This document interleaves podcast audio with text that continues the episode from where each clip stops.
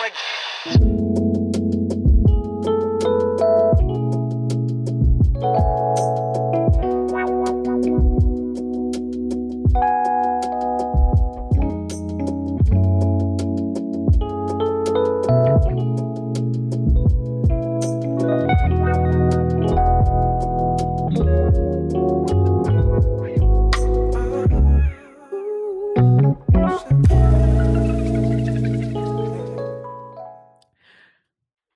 Добрый вечер, дамы и господа. Сегодня очередной выпуск нашего аналитического, развлекательного и просто замечательного шоу «Медач on Air», которое выходит на всех платформах современного интернета. Сегодня у нас интересная тема, она называется «Compliance». Если упрощать, это взаимоотношения пациента и врача и то, как пациент будет наставление врача правильно исполнять.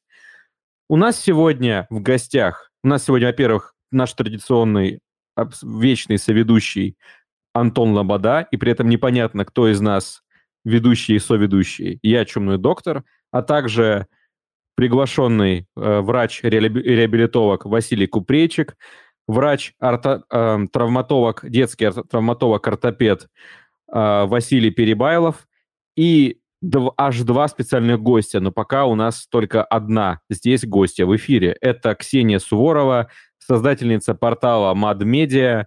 И сегодня у нас будет еще один специальный гость. Это Евгений Касьянов, врач-психиатр, создатель легендарного портала «Психиатрия и нейронауки». Итак, начинаем.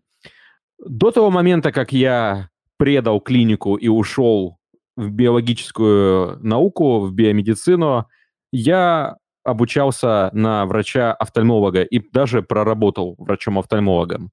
И в целом, как бы, моя жизнь всегда вокруг этого крутилась, и до, до сейчас, в принципе, продолжает крутиться, потому что продолжаю исследовать а, зрение и болезни, связанные с глазами. Все дело в том, что есть одно заболевание, которое меня познакомило с термином compliance. Это глаукома. Глаукома – это заболевание, которое характеризуется нарушением оттока внутриглазной жидкости. И оно требует, если это хроническая глаукома, мы не берем там травмы и прочее острое состояние, мы берем классическую хроническую глаукому, открытоугольную. Она требует постоянного приема препаратов в виде капель. Это направлено на то, чтобы либо снизить продукцию этой внутриглазной жидкости, либо улучшить отток. И пациенты эти должны капать постоянно. Вот просто постоянно. А, один врач как-то сказал, что даже если гражданская война, даже если вы будете на необитаемом острове, даже если будет конец света, вы всегда должны капать два раза в день и, или больше, в зависимости от того, какой препарат, или раз в день. Иногда раз в день. Э, и в зависимости от того, а, в зависимости от того, какой препарат. Вот. И естественно, если пациент дисциплинирован, он может сохранить себе зрение. Если же нет, ну, к сожалению, оно будет постоянно падать, потому что... И причем падать необратимо, потому что будет происходить дегенерация зрительного нерва из-за его сдавления, и все закончится печально. В целом глаукома не самое веселое заболевание, но в целом всегда заканчивается э, слепотой или практически всегда.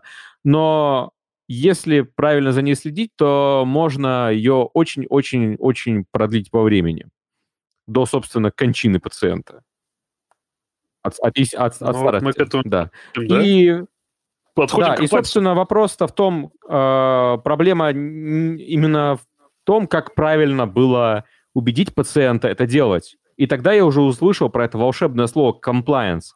И понятное дело, что это при многих заболеваниях, э, ну вообще фактически вся медицина связана с этим понятием. Вот, просто такой хрестоматийный, что ли, пример. Мне кажется, аналогичные могут легко найти всякие кардиологи и так далее, которые могут назначать какие-то препараты своим пациентам, которые они должны дисциплинированно принимать или соблюдать какие-то другие меры. Вот. Эндокринологи, конечно же. И поэтому, и поэтому мы сегодня не будем ограничиваться какой-то одной специальностью, мы поговорим в целом о том, что такое compliance. И вот я с этого бы и хотел начать. Минутку а. дисклеймера. Я вижу, поднимают руки люди а, в чате. Мы всем вам дадим возможность высказаться, но чуть попозже. Сейчас у нас будет наш а, маленький уютный круг. А, но вы можете писать комментарии в чат, в Телеграм, в чат в Дискорде или в чат на YouTube. Мы их все прочитаем и обязательно ответим на ваши вопросы. А я передаю своего коллегам. Давайте попробуем разобраться, что такое комплайнс вообще. Ну, я просто... Мы сегодня с женой как раз с утра обсуждали, потому что если просто с английского переводить compliance, это согласие. А в юридической, допустим, сфере compliance означает абсолютно другое. Это э, закон, э, законность, грубо говоря. Ну, если очень грубо переводить. А у нас это приверженность к лечению. То есть, на самом деле, термин сам по себе, слово-то имеет много значений. Но у нас это приверженность пациента к лечению, и наверное, это такая очень комплексная вещь, потому что такое приверженность к лечению? Это одновременно врач должен правильно объяснить, пациент должен иметь какое-то знание, навык, чтобы понять, что ему доктор сказал. Он должен заинтересоваться тем, что ему дали, какие препараты, должен их регулярно принимать. И вот я прочитал такую вещь, что самые, самые большие проблемные с комплайнсом заболевания – это те заболевания, которые являются хроническими. Это артериальная гипертензия, это сахарный диабет, то есть вот такие вот вещи, когда человек там 2-3 месяца нормально все у него, а потом 2-3 месяца он сачкует потом становится хуже, потом он приходит на ухудшение, ему опять говорят, что надо как бы себя взять в руки, он себя берет в руки, потом опять насачкует и так далее. И вот проблема заключается в том, что острые это заболевания, ладно, они большинство сами пройдут и без какого-либо комплайнса, а вот эти хронические болячки, вот камень преткновения, с которым, собственно, врачу приходится больше всего это работать. Давайте, наверное, предоставим слово Ксении. А, да, сразу, чтобы мучить меня. А, на самом деле я сама постоянно сталкиваюсь с комплайенсом как по поводу самой себя, а, как человек с кучей заболеваний одновременно, что мы сегодня утром обсуждали с Васей как раз-таки, а, и с той самой прекрасной глаукомой, а, с которой меня тоже не ждет ничего хорошего. Но, кроме того, по поводу комплайенса я общаюсь каждый день буквально с пациентами, когда они мне пишут и спрашивают, что мне делать, в каком случае, а слушать ли мне врача или мне не слушать. И поэтому э, эта проблема, как мне кажется, э, а я воспринимаю комплайенс э, не как что-то хорошее на самом деле в нашей стране, а как огромную проблему, она именно и существует для врачей и для самих пациентов. А, что тут имеется в виду? А, дело в том, что пациенты почему-то считают, что врач должен быть за это ответственен, хотя это абсолютно не так. А, мне лично кажется, это мое субъективное мнение, что ответственность врача за комплайенс есть только в самом-самом начале, когда специалист прописывает определенное лечение. Неважно, что это такое. Он говорит о том, что там, нужно, например, соблюдать диету, как при сахарном диабете, например, да, если он а, особенно инсулинонезависимый, э, надо соблюдать определенную диету, есть определенные препараты и так далее. Или если это там, тем более какая-нибудь глукома, капать один раз в день э, капли или там два раза в день. Э, неважно, что это за заболевание, но именно врач назначает изначально а, и делает какие-то назначения, и он должен объяснить, он реально должен это сделать. То есть не просто на, бумажке написать и сказать, что вот иди, объяснить, зачем это нужно. Если врач это делает, тогда есть шансы, что пациент все поймет. Если врач это не сделал, а просто отдал бумажку, а, как, например, часто бывает со специалистами в поликлинике. И тут можно понять, почему это так происходит из-за недостатка времени, а, большой проблемы со структурой в нашей стране медицинской и так далее. Э, когда дают бумажку не объясняют, например, что надо пить препараты там всю жизнь или там в ПНД тоже пей всю жизнь. Там, например, если пришла старушка с деменцией, никто не объясняет, что ей надо мемантин до конца ее дней пить. Не, неважно, в общем, что это и как, но должно обсуждаться именно в самом начале и объясняться понятными словами для пациента. А вот дальше, если это произошло, а, ответственность за комплайенс лежит только на пациенте.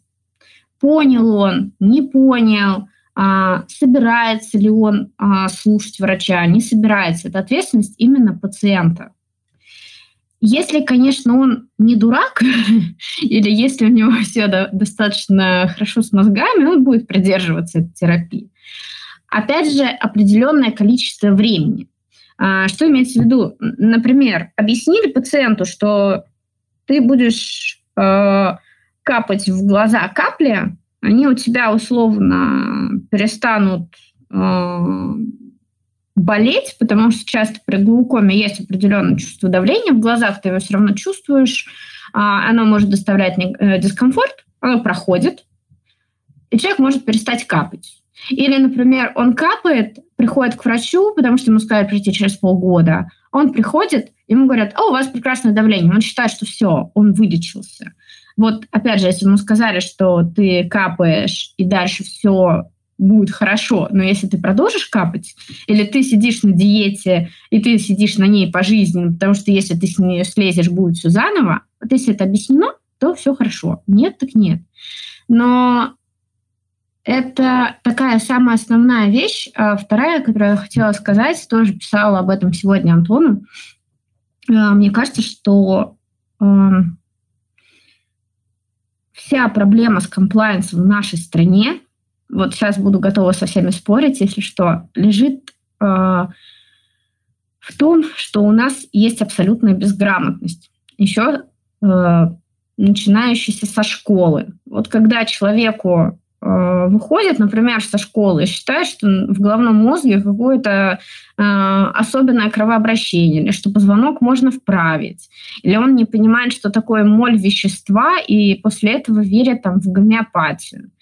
И выходит как обычные люди, так и выходят будущие врачи, которые идут в университет с полной уверенностью э, о том, что Позвоночник – это какая-то такая волшебная вещь. А позвонок в шее может куда-то выпасть, но при этом не затронуть там, а, спинномозговой канал, и все будет хорошо. Можно сходить там, к мануальному терапевту, он вправит, и головная боль, например, пройдет.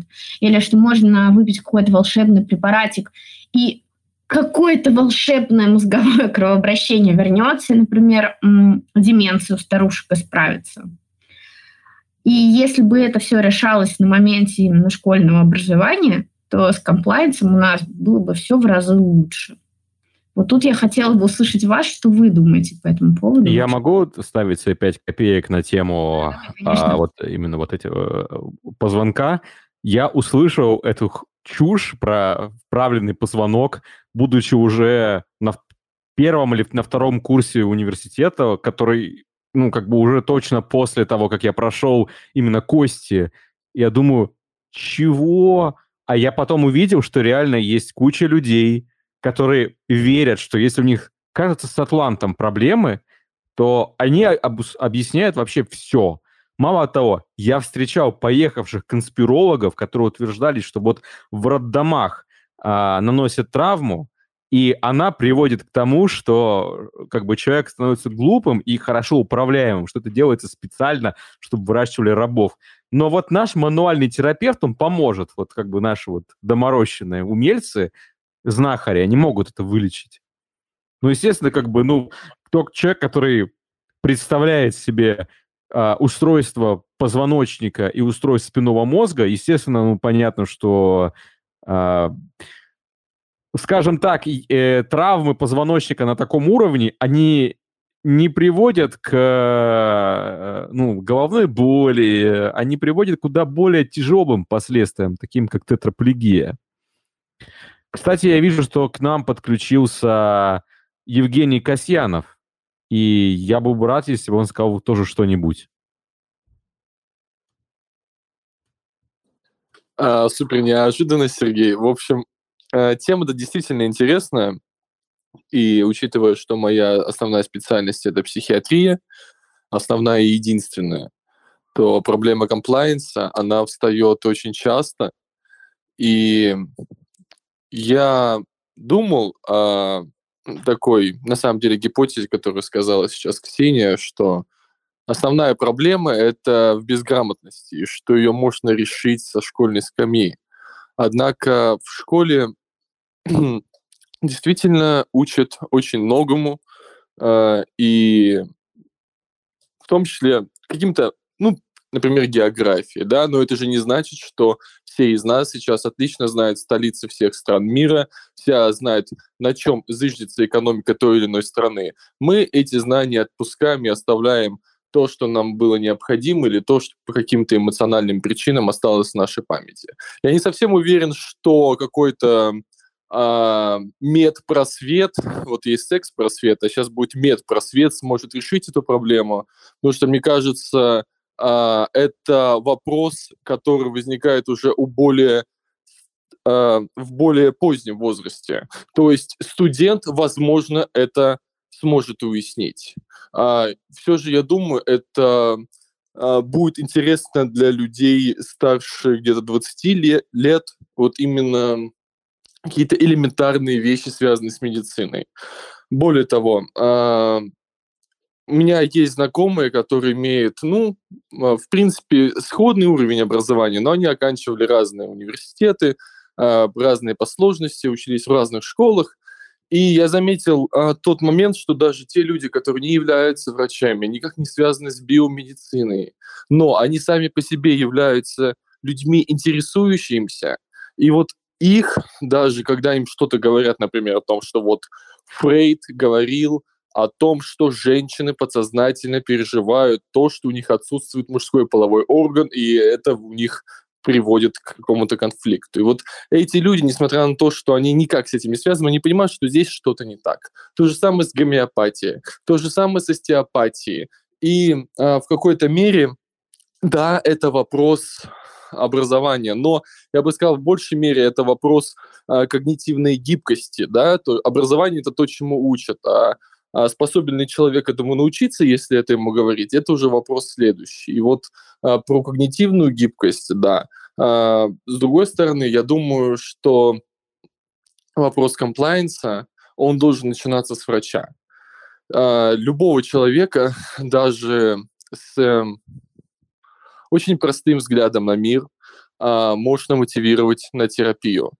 А, есть множество факторов, которые влияют на а, приверженность пациента к а, различным методикам, к различной терапии.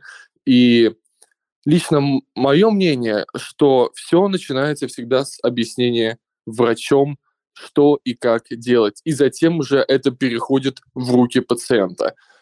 Следующий этап мы уже можем контролировать с трудом и существует определенное направление. Мой близкий коллега Михаил Юрьевич Сорокин, он даже защитил диссертацию по поводу комплайенса, у него очень приверженности к терапии, а, очень много наблюдений, которые а, говорят о том, что даже характеристики личности могут на это влиять. Поэтому а, уровень образование, уровень осведомленности, безусловно, играет какую-то роль, но я на самом деле не думаю, что это основополагающий единственный фактор, который все и опосредует в будущем. Я ну, Антон, у нас. В корне не согласен. Отлично, давай. В корне не согласен вообще со сказанным. Я просто... Вот я терапевт, который сидит на амбулаторном приеме. Приходит ко мне бабушка. Бабушке 80 лет, она говорит, сыночек, вправь мне Атлант. Ну, то есть вот так вот, то, что мы до этого обсуждали. И она пришла с определенным мировоззрением. С таким же мировоззрением может прийти человек 30 лет. 50 лет, покапаться, почистить сосуды, почистить печень. С любой хероборой, которая у него в голове только вот сформировалась, которую он прочитал в интернете, без фильтров на вообще входящую информацию. И все, что было сказано выше, это, оно просто не работает в реальности. И по поводу исследования, есть много исследований по комплайнсу. Вся фишка в том, что это исследование. Понимаете, потому что это сфабрико, ну, как бы, это специальная атмосфера, в которую помещен человек, который исследует комплайнс. Естественно, он будет выше. Просто потому, что он уже в исследовании. И поэтому для, а... для, для меня лично, вот как для человека практикующего, реально практикующего комплайнс, это звучит как какой-то, ну, я не а знаю, а что вот сыр сделано. А, Антон, а при чем здесь, извиняюсь, комплаенс и то, что бабушка приходит и просит править Атлант? Комплаенс говорит о другом. Как бы, причем здесь Атлант? Это, это, извиняюсь, а, или мы говорим о образовании, то есть человек, ну, элементарном, медицинском. Причем здесь комплаенс единственный? Ты меня перебил, я, я объясню. Смотри, приходит эта бабушка, я говорю, слушайте, а Атлант никак не вправляется, там все хорошо. Сосуд никак не чистится. Вам не нужны противовирусные препараты, потому что вирус проходит сам. И таких вот вариантов очень много. Я прихожу, и происходит конфронтация миров. Потому что Причем приходит... здесь комплайнс, приверженность к терапии. Я, я не закончил еще. Я... Потому что если я буду назначать свое, что будет противовес идти в мировоззрение человека, который там 10-20 лет он лечится вирусами противовирусных, а тут он говорит, что они не работают, оказывается, комплайнс будет нулевой, потому что я не буду в рамках его мировоззрения работать. Я могу назначить, не назначить противовирусную терапию, но он все равно пойдет и купит ее в аптеку. Так мировоззрение формируется, начиная со школы. Я же, кстати, вот с Евгением, я, он, видимо, пришел чуть позже и не услышал как раз-таки то, что я сказала, что фундамент комплайенса формируется именно врачом, вот, а затем уже это дело как раз-таки пациента. То есть в этом плане мы с Евгением полностью совпадаем. Но именно вот то, что, о чем говорит Антон, что человек не соблюдает комплайенс, потому что он противоречит его мировоззрению, вот это мировоззрение формируется еще именно во времена школы. И фишка в том, что а, мы тут сидим такие умные, а, мы тут а, там, сидим, говорим о том, что вот там Атлант править нельзя и так далее. Блин, ребят, проблема-то в том, что вот эти бывшие школьники, не хочу ругаться матом сейчас, но они выходят... Можно, у нас можно. Да, и становятся врачами. И вот а, там сказал а, сейчас а, о том, что, например, там про смещение позвон, позвоночника, там, а, что придумывают а, типа там какую-то ерунду и так далее. Я мама. И фишка в том, что среди мам еще на этапе, когда мы приносим вот ребеночка двухмесячного, потому что положено к, ним, к неврологу в поликлинику, и в поликлинике невролог говорит, у вас тут зажат позвонок. Блин, какой позвонок зажат? Это ребенок, это нормально, что у него есть тонус, его не надо бежать, нести к мануальному терапевту и так далее. И если открыть там какой-нибудь долбанутый мамский форум, там такого будет просто дохерища. И все это начинается с того, что им говорит врач. И она с таким же, собственно, тупым образованием считает, что все это нормально. Или ей говорят, она приходит, вот я думаю, что Евгений в этом плане очень хорошо поймет, она приходит после родовой депрессии и говорит, мне хреново. Или по ней видно, что ей хреново. Ей говорят, новопосит попей, и все пройдет. Или валерьянку попей, и все пройдет. Или муж ей говорит, наши бабушки рожали, ничего у них никакой послеродовой депрессии не было, чего вы вообще сюда приперлись, все нормально сиди дома с ребенком, и все будет заебись. И такого просто до хрена. Это начинается с рождения ребенка и заканчивается долбанутой старушкой, которая думает, что ей надо почистить сосуды. Ситуация будет абсолютно одинаковая. И все будет начинаться именно а, с какого-то врача с таким же тупым образованием, как у пациента тупое образование и пробежавшую мою кошку, это имеется в виду не нас с вами умных, а именно тех, кто, начиная со школы, всякую ерунду себе подумал. Я надеюсь, вы понимаете, о чем я. А, да, я понимаю, и я действительно подключился не сразу, и отлично, что мы совпали в этом. А, возможно, есть определенный байс, у меня некоторое искажение, которое заключается в том, что ко мне на приемы приходят а, пациенты, первичные особенно, которые не то что имеют какое-то представление о заболевании да, и о его причинах, они вообще не имеют представления, что такое заболевание может существовать, что это именно оно, и изначально сами пациенты, и это нормально, у них нет медицинского образования, не считают, что у них что-то там с эндокринным фоном и так далее. То есть идет такой физикализм, редукционизм, э, списывание всех э, ментальных жалоб к каким-то э, объективно простым элементарным механизмам, патогенетическим путям, которые могут приводить к этому, и это нормально. Но опять же, я не совсем понимаю, это не проблема комплайенса, это не проблема терапевтического взаимодействия, это проблема а, образования врачей в первую очередь. Безусловно, все, что, о чем сейчас говорили, Ксения, по поводу новопосита, по поводу вправления позвоночника, это все проблемы медицинского образования, это отдельная больная кровоточащая рана, которую просто сыпет э, солью вот когда взаимодействуешь с различными врачами просто каждый день. Но а, безусловно, вот мне котик, наверное, всем слышно, как она мяучит. А сейчас я уйду подальше. Вот. Она просто а, очень возмущается по поводу позвонков.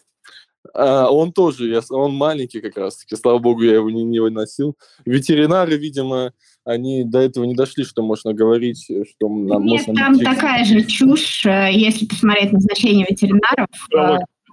Да, у меня больная собачка большая, и ей назначают гепатопротекторы, чтобы печень не стала лучше. Так что... Моей пациентке назначали кошки антидепрессанты, флоксетин говорили разводить а, примерно на четверти давать кошечки. Ну ладно, ну везде это присутствует. И а, проблема медобразования, понимаете, здесь проблема, получается, мы обсуждаем проблему неправильных, нерелевантных, нелогичных, ошибочных а, назначение рекомендаций врачом. Это не проблема, это проблема еще до комплайенса даже находится. Это проблема вот именно в образовании доктора. Вот не согласна. Вот тут... Можно? Вот как можно? человек, да, который... Как? Сейчас дай договорю, Вась, одну секундочку, и дам тебе сказать.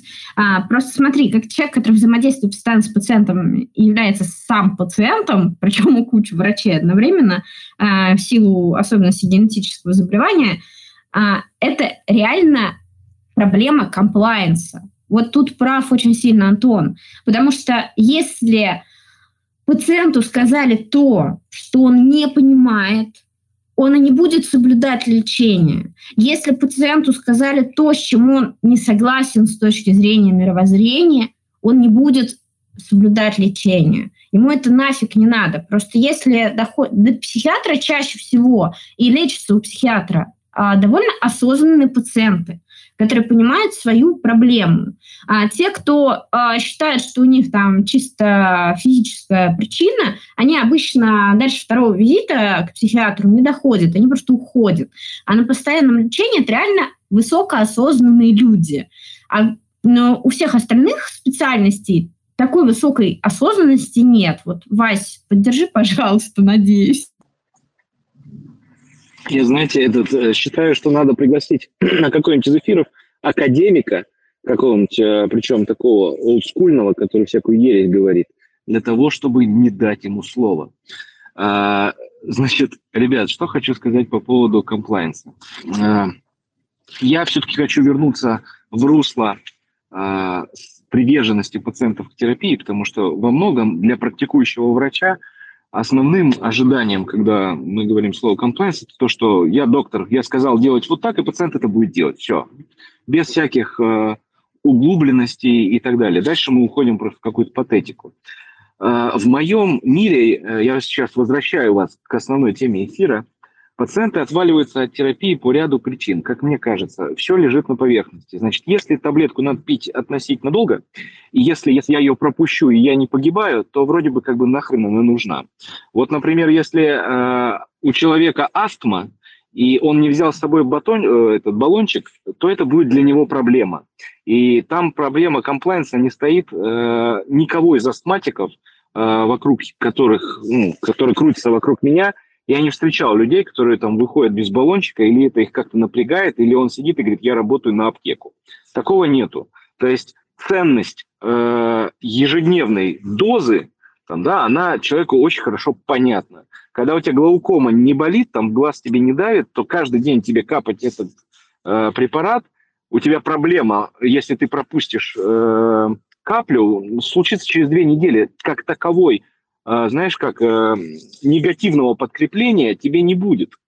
Поэтому пациенты, как мне кажется, во многом склонны э, ряд своих каких-то проблем, ну, просто прокрастинировать, потому что вроде как я пропустил, ничего не случилось. А если и случилось, не знаю, давление 160 стало, да вроде как нормально себя чувствовал, да и хрен с ним. Вот. И от, отсюда же произрастают ноги того, что таблеток должно быть немного, и то, что мы можем закомбинировать в единую таблетку, надо комбинировать в единую таблетку, так больше комплайенс. Да? Человеку, человеку психологически сложно пить э, шесть разных таблеток, которые он выкладывает себе на ладонь, смотрит на них и говорит, бля, я инвалид. Значит, вторая история, которая, как мне кажется, ложится на плечи пациента, уже когда отработал доктор, который провел хорошее мотивационное интервью и объяснил, что будет инсульт и вообще что такое инсульт и так далее, э, заключается в том, что для многих людей, в принципе, лечиться постоянно это, в общем-то, дорого, ну, прям бюджет, не, не бюджетно. А модификации э, образа жизни они не проводят, или они считают, что они его проводят, или они там как-то временно этим занимаются – но в конечном счете болеть это, блин, ребята, дорого, особенно если болезни какие-то тяжелые, или, и это в месяц выходит иногда 4-5 тысяч рублей, что для населения России очень много. А, например, вот а, Женя, я могу сказать, что у меня очень много пациентов не продолжили а, психотерапию, абсолютно открытые на терапию люди, потому что они говорят, ребят, я двадцатник в месяц, я не могу выкладывать на это ну реально, дайте мне таблетки, пусть они стоят пятеру, я лучше попью их, потому что, ну, двадцатник, ну, нет, ну, никак. И, э, как хорошо сказал Артемий Охотин, психотерапия в нашей стране не существует. Она недоступна обычным людям, потому что это стоит, блин, дорого. И никто не обвиняет ни в коем случае э, психотерапевтов. А это должно стоить столько, сколько оно стоит, наверное. Э, просто, блин, это вот так вот. И финансовый фактор Э, тоже влияет сильно на отваливание комплайенса после того, как там врач э, провел свое мотивационное интервью, и два месяца пациент горел а, что-то сделать со своим здоровьем и изменить его как-то в лучшую сторону и умереть позже. А, поэтому, ну, такие, наверное, два очень больших краеугольных камня. Конечно, вы нарисуете сейчас еще 150 камней, но я вот таких чисто бытовых, которых вижу в госпитале, и людям говорю, вот, пожалуйста, вот эти таблетки надо пить. Меня первый вопрос от пациента, стандартный портрет больного, тучный, курильщик, выпивающий, э, выглядящий как Дон Помидор с красной мордой, который говорит, сколько эти таблетки, иди нахер. И э, как ты там перед ним не распинайся, э, вся эта история, ежесекундно он это давление 120 давления он не чувствует, 140 не чувствует, до 160 тоже не чувствует. Ему что то хорошо, что это хорошо, да, аксиома Эскобара. Поэтому э, к комплайенсу все хорошо, что вы сказали, soft skills, ла-ла-ла, образование, просвещение, но все упирается вот в эти банальные вещи. Если я не выпил таблетку, ничего не случилось, и, блин, это дорого. Ну, как-то так. Согласен, на самом деле. Реальная практика состоит вот именно из этого. Просто вот меня на самом деле раздражает. Я много сегодня читал вот этих историй про комплайенс, там, посмотрел всякие статейки. Я прям читаю, думаю, господи, как хорошо пишут, как все зашибись, как это правильно. А потом взять, что если ты приземлишь вот на российский реалии куда-нибудь в поликлинику, ты получишь огромный жирный хер в лицо, потому что это просто не будет работать.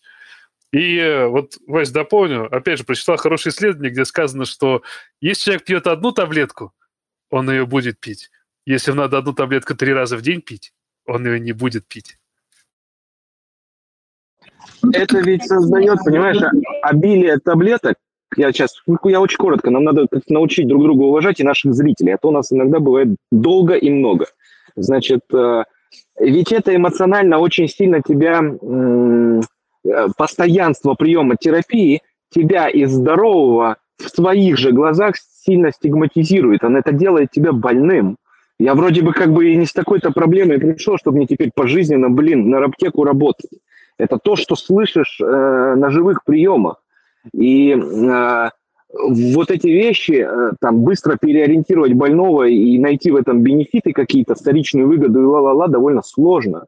Иногда пациентов э, очень эффективно пугать, блин, ну, то есть прям давай отведу тебя в отделение, покажу там, э, как-то ре- реально выйдешь, если ты так делать не будешь. Поэтому, ребят, тут, ну вот как-то так, давайте такой тезис. Будем уступать друг другу. А, небо, немножко небольшую ремарку сделаю. Давно наблюдаю за разными комьюнити еретиков, таких как а, ВИЧ-диссиденты и так далее. А, они же, вот люди, которые призывают отказаться от каких-то препаратов, они, как правило, сталкиваются с тем, что эффект этих препаратов не очень-то и видимый. И, собственно, наверное, наверное, диабетик первого типа, там комплайентность очень высокая, а вот у человека, который надо сарданы пить, там уже все намного похуже, потому что эффект от них будет совсем другой, и он не будет так резко ощущаться. Ну, или как астматик, как сказал правильно Василий. То есть эм, в этом случае болезнь выступает такой дубиной, которая бьет по голове за любую оплошность в своем лечении. Если Негативное это... подкрепление. Да, да. Совершенно верно. Э, э, это во многом объясняет краеугольный камень. А, например, в онкологии тоже нет проблем с комплайенсом очень много, потому что сама онкология страшно звучит.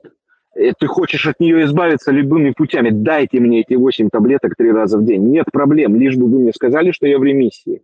Да? А, то есть сам флер болезни или проявление клинических симптомов этой болезни иногда а, решает вообще все вопросы комплайенса. Именно то, например, не очень хорошо разговаривают про комплайенс а, реаниматологи, да, а, там всем больным в реанимациях все понятно с, ними, что происходит. Они не все там лежат без сознания. И а, ему сказали, слышь, мужик, ты помнишь, что было вчера у тебя, да? А, ты давай, вот мы тебе принесли, вот у тебя на тумбочке лежат три раза в день, понял, да? Там он их смолотит, там надо еще следить, чтобы он их все три сразу не выпил. Поэтому а, а, а вот хронь какая-то такая вот скучная, она, да, она вот, ребят, она сама собой очень сильно может отваливаться. Слушай, в реанимации, сорян, там просто один сосед помрет сбоку, и сразу все понятно, что происходит. Ты так это ночью накроешься простыночки, когда там, пока там реанимировать его будет, а в голове-то мысли одни и те же будут у тебя циркулировать. Не, ну слушайте, ребят, может, э, в реанимации там все понятно, но там с темой онкологии и сахарного диабета я с вами вообще в корне не согласна. Может быть, опять же, до вас доходят какие-то суперкомплайентные пациенты в этом плане, или они до вас тупо Ксения, не... я на секунду, смотри, я говорил про а, диабетика первого типа, который с рождения с этим сталкивается. Я понимаю, я и... тоже про первого типа хочу сказать. Вообще это не так, ребят.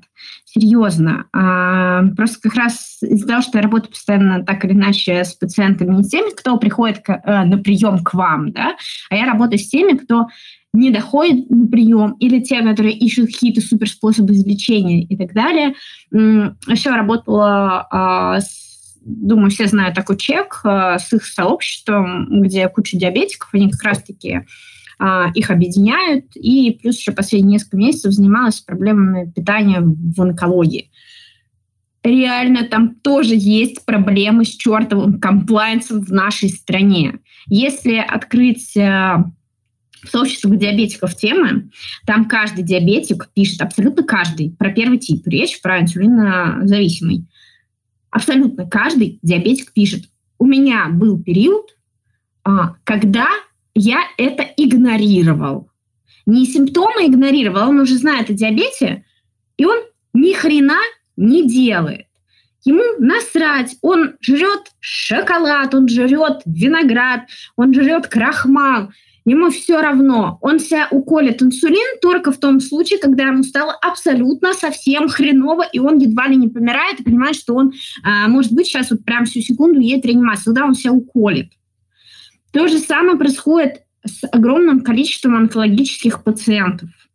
А, просто открываем там. Вот сегодня только утром как раз-таки отвечала на комментарии в сообществе онкопациентов, а, и они пишут о том, что мне врач не объяснил, и я вот не знаю, что мне делать. А, идти на вторую химию, не идти. Мне так было хреново после первой, нахрена мне идти на вторую? Опухоль-то уменьшилась. Второй чувак пишет, это, правда, уже второй на Одноклассниках, где понятно, да, какая аудитория. Там пришла а, мадама и говорит, а, я в ремиссии уже 15 лет, потому что я себя пролечила травками. И к ней просто очередь, человек 20, которые тоже, они а, онкопациенты, и они пишут, а дайте рецепт этих травок. В другом посте чу, э, пишут, э, приходит чувак и говорит, а, меня сейчас обнаружили э, третью стадию, но я уже, ну как сейчас, три э, года назад, она никуда не прогрессирует. Все дело в том, что я по утрам делаю зарядку. Кому скинуть упражнение, и к нему тоже очередь. То есть они вместо нормального комплайенса, которому говорят врачи, да, онкологи, чуваки, вот вам нужно это, это, это, они говорят, идите нахер, мы травками полечимся. Ну, блин, на каком хорошем комплайенсе, когда это страшно, с негативным подкреплением? Да нихуя это не работает, извините. Реально не работает. Теперь Даже... вопрос. Почему? Говорю сейчас, секундочку, вот прям. Или там, например, даже если пациент, э, возьмем онкологического больного, э, если прям супер изучить эту тему, я думаю, что, может, среди наших сейчас слушателей есть люди, тоже связанные с онкологией. А, они, наверное, поддержат, смогут сказать. Если что, я могу скинуть потом в чате кучу исследований на эту тему. А, супер важно питание при онкологии, потому что несчастная опухоль жрет белок в нашем организме, начинает исчезать а, а, мышечная масса, и человек теряет массу, худеет, даже если он вообще тучный, и он начинает жрать там условные булки, чтобы не худеть, потому что врач сказал, вы можете похудеть. На самом деле у него мышечная масса попадает, жир растет. И ему говорят, вам надо жрать. Если вы не будете жрать, особенно надо жрать много белка, а, вы будете хуже переносить химиотерапию, вы будете, вообще ваш прогноз ухудшится и так далее. Это есть еще э, врач шаристый. Если он не шаристый, он вообще про это не скажет. И пациент говорит, что полтора грамма белка на килограмм веса, я должен что, в день жрать килограмм сыра? Идите в жопу. И это не жрет. И потом говорят, как мне хреново от вашей химиотерапии, я не хочу идти на вторую. То есть проблема комплайенс, да, с негативным подкреплением в чем-то, там, Вася прав, выше будет комплайенс. Это абсолютно точно. Так же, как прав Антон, который там посмотрел кучу сейчас исследований э, перед нашим эфиром и сказал о том, что э, если там будет одна таблетка, то и один раз в день, то все будет хорошо. Но опять же, это будет работать не со всеми, не всегда и никак. И поэтому я снова возвращаюсь к своим несчастным тезисам. Но я где-то с тобой согласен, конечно. Есть специфические пациенты, мне кажется, в любой абсолютно специальности, которые приходят, и ты понимаешь, что там работать просто не с чем. Вот просто все. Там ты, ты к нему не проберешься, к этому пациенту. Иногда часто это прям с первых же минут ты прям чувствуешь этот негативизм, когда ты там говоришь, что ну как бы неплохо бы похудеть, и ловишь на себе взгляд человека, где как бы, ну, прям такого очень много. Ты вроде ничего такого не сказал, но ты уже задел человека за самое живое. Похудеть, значит, диета. На диете был, мне это не понравилось. Доктор Мудак пошел в жопу. И дальше все, что ты скажешь после этой фразы, которую зацепила, уже абсолютно все равно будет. Прям абсолютно. Слушай, у меня есть тонкий момент. Вот, а, хорошо ты сказал, Антош. Значит, а, как мне кажется, для многих людей, я об этом вскользь сказал, сейчас разовью мысль, использование препаратов является признанием их, в общем, как бы не совершенства физического.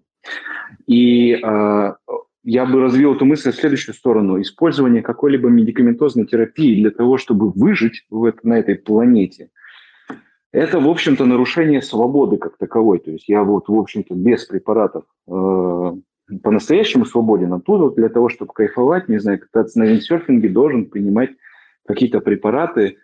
И если я их не буду делать, то я, в общем-то, делать э, виндсерфинг не могу, и я какой-то урод в этом смысле. Я вас все к чему? Я пытаюсь вас возвращать в основную тему отваливания пациентов э, от принимаемой терапии э, или от проводимой терапии.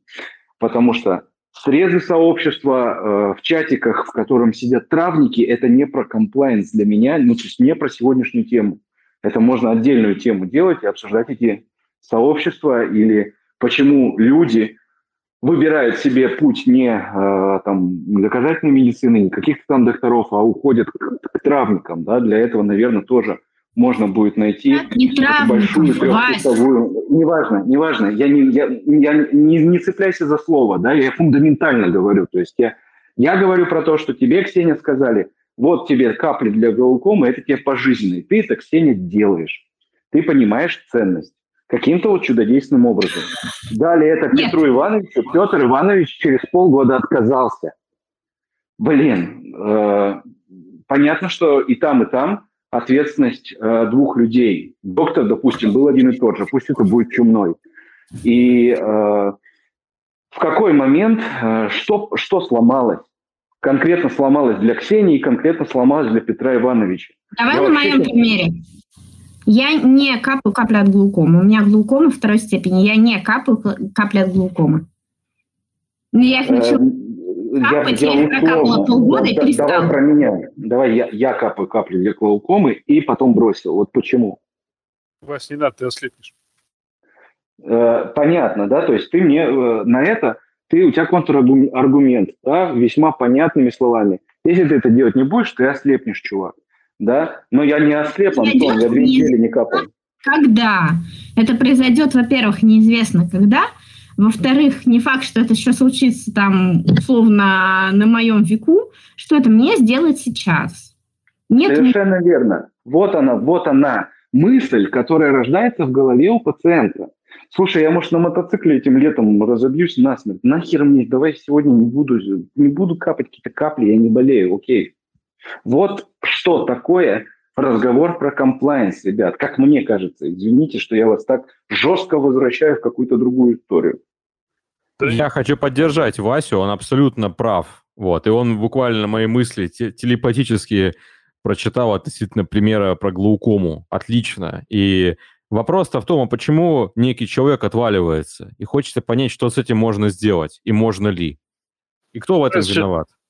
Человек... Вот у, меня, вот у меня хороший вопрос. Извини, Антон, что перебил. Вот мне просто Жени мало, да, давайте уважать друг друга и всех как-то тегать, да, э, чтобы наши зрители поняли, почему у нас пять, а не двое. Значит, Жень, когда к тебе приходит парень, например, или девушка, которая сообщает тебе о какой-то там серьезной глубинной проблеме и, и Вплоть до того, что говорит, слушай, так меня эта вся история утомила, что уже думаю разбиться бы на машине. Это пассивно-суицидальные мысли. А ты ему говоришь там, ну давай заниматься, положим, это стоит каких-то там денег, объяснил, мотивировал на психотерапию, а потом пациент отваливается. А, а ты человек известный, модератор сообщества, наверное, запись к тебе на июнь уже сегодня формируется. И всех ты контролировать в голове не можешь, да, или, ну, просто физически. Как происходит э, с такими больными? То есть ты понимаешь, что у тебя пациент соскользнул с терапии, он с нее отвалился. Что с этим делать? Ведь этот пациент был, ну, как бы у него была серьезная проблема, пассивные суицидальные мысли. А, как это делается в психиатрии? Это отличный вопрос. И я сразу четко могу сказать, э, естественно, нету э, помощников, администраторов в клиниках, где я работаю, которые могли бы мониторировать пациентов, которые должны были по рекомендации прийти там, через 4-6 недель стандартно. Я не занимаюсь психотерапией, я именно психофармакотерапией занимаюсь в большей степени. И которые бы могли бы их сами вызванивать и приглашать. Я однажды работал в частной клинике, где так и делалось. Понятно, здесь коммерчески интересно, вместе с тем, учитывая м, проблему комплайенса, э, это очень полезно, как я считаю. Э, я, учитывая те изначальные возможности, которые у меня имеются, я пытаюсь, я понимаю, что первые две конс... пациент пришел на первую консультацию, с большей вероятностью он придет на следующую. И а, совсем немного в первую и очень сильно во вторую я пытаюсь поговорить. То есть я уделяю на второй консультации очень много времени психообразованию. То есть, ну, процентов, может быть, 40-30 встречи. И я спрашиваю, какие вопросы возникли, потому что начинаются, например, отрицания да, болезни. Потому что у меня очень много эффективных пациентов, а, очень много с биполярным расстройством идет поток. И это молодые люди, молодые люди эффективные, которые а, работают, которые учатся. И тут они понимают, что они больны. И больны хроническим заболеванием. И им показано а, в принципе, пожизненная терапия, потому что большинство из них уже перенесло несколько эффективных эпизодов. Это показатель пожизненной терапии. А препараты первой линии, литий, он требует очень а, серьезного подхода, контроля определенных биохимических показателей, контроля его концентрации в крови. И для них, э, это вот то, о чем ты говорил, Василий, это груз. Они жили свободно, да, им было тяжело, но они не чувствовали себя больными. Были какие-то проблемы, были очень серьезные проблемы, но это было месяц-два. Зато основное вре- время так средненько, и там один месяц просто прекрасно. И тут они понимают, что они должны быть постоянно принимать терапию. И вот этот вопрос, а, что делать, да, то есть а, это хроническое заболевание. Они не умрут прям так сразу, если бросят эту терапию. Что в таком случае делать? А, я нашел лично для себя такой способ. И мне хотелось бы, может быть, узнать у тебя и у остальных коллег, что они делают в таком случае. А когда пациент говорит, что это навсегда, и я должен постоянно принимать терапию, я на это отвечаю следующим образом. Я начинаю э, повторять его слова, фразы, жалобы, как все это развивалось в течение его жизни, да, показывая самые тяжелые моменты. Э, вообще, причину, почему он обратился за помощью ко мне или ранее к другим психиатрам. То есть показываю э, тяжесть, чтобы он не забывал. Я рассказываю прогноз, что есть прогрессирование, нейропрогрессирование, светлые промежутки будут уменьшаться, эпизоды усиливаться по тяжести, и это приведет так или иначе к резистентности. И наоборот, круто, что сейчас есть в России возможность получать всю терапию, всю современную терапию, которая есть и за рубежом для того же биполярного расстройства.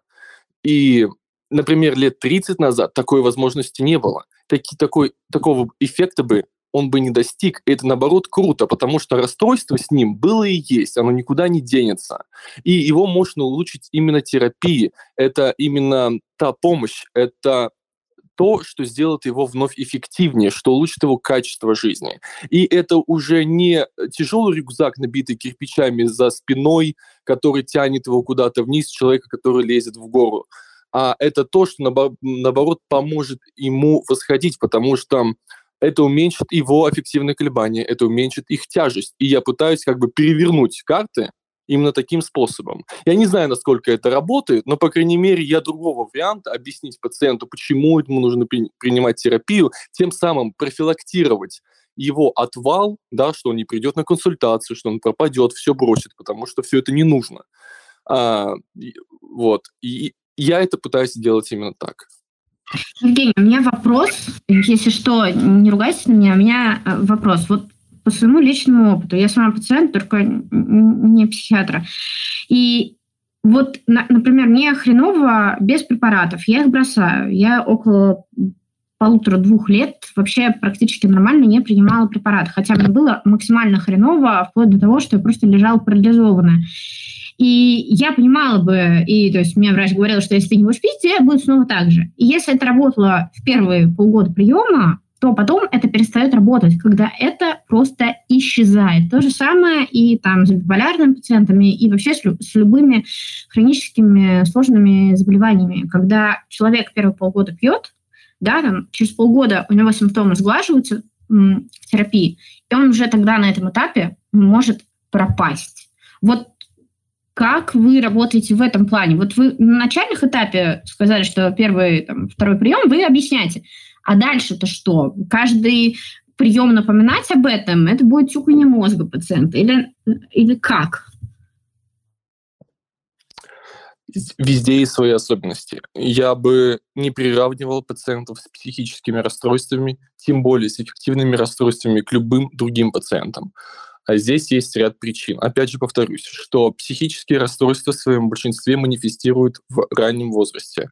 Они затрагивают абсолютно все слои населения и не зависят от там, национальности и уровня интеллектуального развития. Это во-первых. То есть а, это молодые люди, которые это отлично понимают, и нужно понимать, что сейчас идут а, пациенты, которые выросли уже не в Советском Союзе, и в этот момент стигматизации для них сведен к минимуму. Он есть, существует, но он сведен к минимуму. Это во-первых. Во-вторых, А для лиц с эффективными расстройствами существует очень много групп поддержки пациентских сообществ, о которых я тоже рассказываю, различные ассоциации, различные партнерства равные равному, где сами пациенты, обученные волонтеры собираются и все это рассказывают. В чем-то это напоминает а, вот организации, которые занимаются ВИЧ.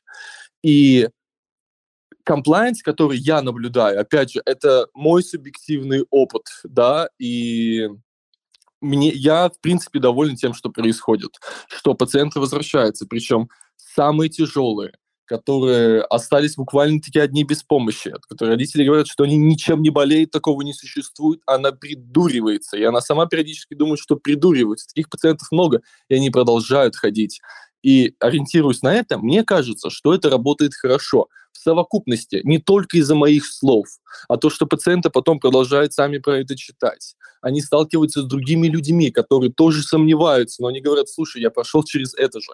И это работает именно так. Вряд ли будет кружок а, пациентов а, с глаукомой, где они будут поддерживать так же друг друга, как лица с биполярным расстройством. Поэтому я думаю, это разные атмосферы, и сравнивать с этим трудно. Но, как мне кажется, это очень субъективно. Возможно, эти слова как-то работают в будущем. И совокупность факторов, которые объединяют и врачебную поддержку, и пациентскую, и приводит к тому, что пациенты больше остаются в, в терапии. Ну, то есть, Евгений, ты, вы хотите сказать, что если, например, а, взять вот 100% там, ваших биполярных пациентов, то эти 100% пациентов, никто из них не пропадает? Нет, Вообще. конечно. Нет, а в чем, я не пойму смысл вопроса, это мой следующий вопрос. Нет, не сто процентов, но это будет порядка, возможно, 60-70. Остальные, я не знаю, что произошло. Возможно, они уехали в другой город обратно к себе а, возможно, они поменяли врача. Такое тоже может быть, потому что им выгоднее быстрее к врачу, который менее занят, к нему быстрее записаться. Я к этому отношусь нормально. И, возможно, выгоднее так. Возможно, они начали заниматься а, психотерапией, они видят эффект, и они остаются с ним. А вот э, задавать такие вопросы человеку, который не ведет статистику, ориентируется только на субъективный опыт, э, мне очень э, мне трудно на это ответить вот в процентах тем более тем более не понимая смысл вопроса. Ну, они остаются. Я вижу, что большая часть пациентов, они вновь приходят, возвращаются, и период наблюдения, наблюдения у меня вот активной деятельности, ну, примерно три года, больше трех лет. И я наблюдаю вот эту вот все равно нить, которая соединяет эти консультации, прием терапии и так далее. Можно коротко, я подытожу просто, и хотел бы, чтобы Антон тоже высказался. Я, наверное, резюмирую, вот мы час беседуем, к следующей идее. При, э, как мы, мы говорим о хронических болезнях, от которых мы понимаем, что таблетка, если ее сегодня пропустить, человеком катастрофы не случится. Я думаю, что это всем понятно. Значит, на первом этапе мы максимально э, рассказываем, осведомляем, информируем, как хотите назовите, пациента о его болезни, о его прогнозе, Естественно, проговариваем еще раз, зачем он там пришел, soft skills, все дела, даем пациенту понять, что мы его слушали. И э, после этого, похоже, ну давайте так, не то я, мы все стараемся так построить свою речь, чтобы до человека доперло, даже не до самого умного. А для того, чтобы до него доперло, очень эффективно, похоже, что в самом начале, э, сказать ему правду про страшные вещи, связанные с этой болезнью ты ослепнешь, у тебя будет инсульт, у тебя отвалится нога и так далее.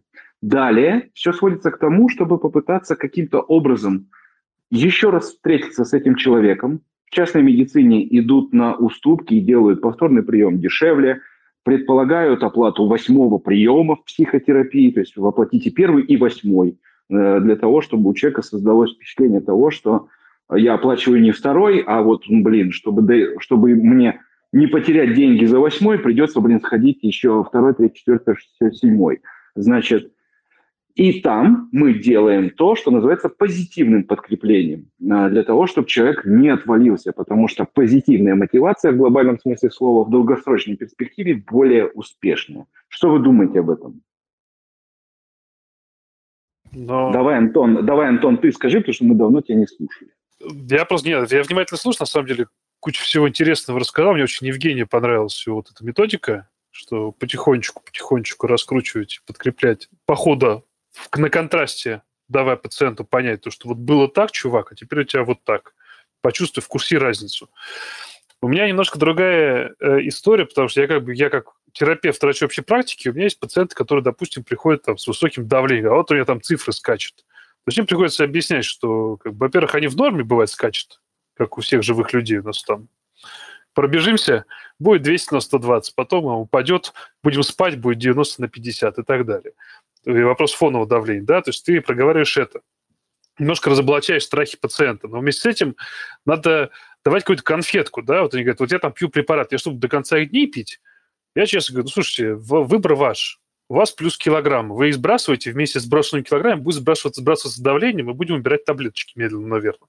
Если вы хотите, пойдем по этому пути. Либо будем подбирать таблеточки в рамках того, как вы живете. Но это будет вам денежек стоить. Туда. То есть вот, опять же, варианты какие-то на контрасте. Я примерно то же самое делаю, то, чем занимается Евгений. Но я так это подрисовываю таким, тут с этой стороны зашел, с этой стороны, вот фокус, фокус, еще фокус. И вот так вот как-то формируется какой-то комплайенс, когда человек понимает, что, ага, есть такой выход, есть такой выход, а это выйдет дешевле. Когда дальше он для себя уже решает, что ему больше подходит.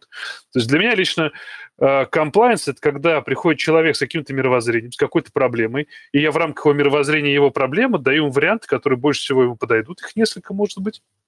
И дальше мы с ним обре- э, начинаем обрисовывать, как эти дорожную карту, по сути, как дальше эту проблему мы с ним будем решать. Вторая часть моей работы – это лечение хронических болевых синдромов. Да, я занимаюсь болями, это такая очень мутная тема, потому что хронический болевой синдром – это психоэмоциональная реакция на травму ткани или потенциальное повреждение. То есть это хрен пойми что, переводя на русский язык. И каждый пятый пациент старше 50 лет страдает этой болячкой в рамках каких-то основных заболеваний, вторичный хронический болевой синдром присоединяется сам по себе вдруг формируется.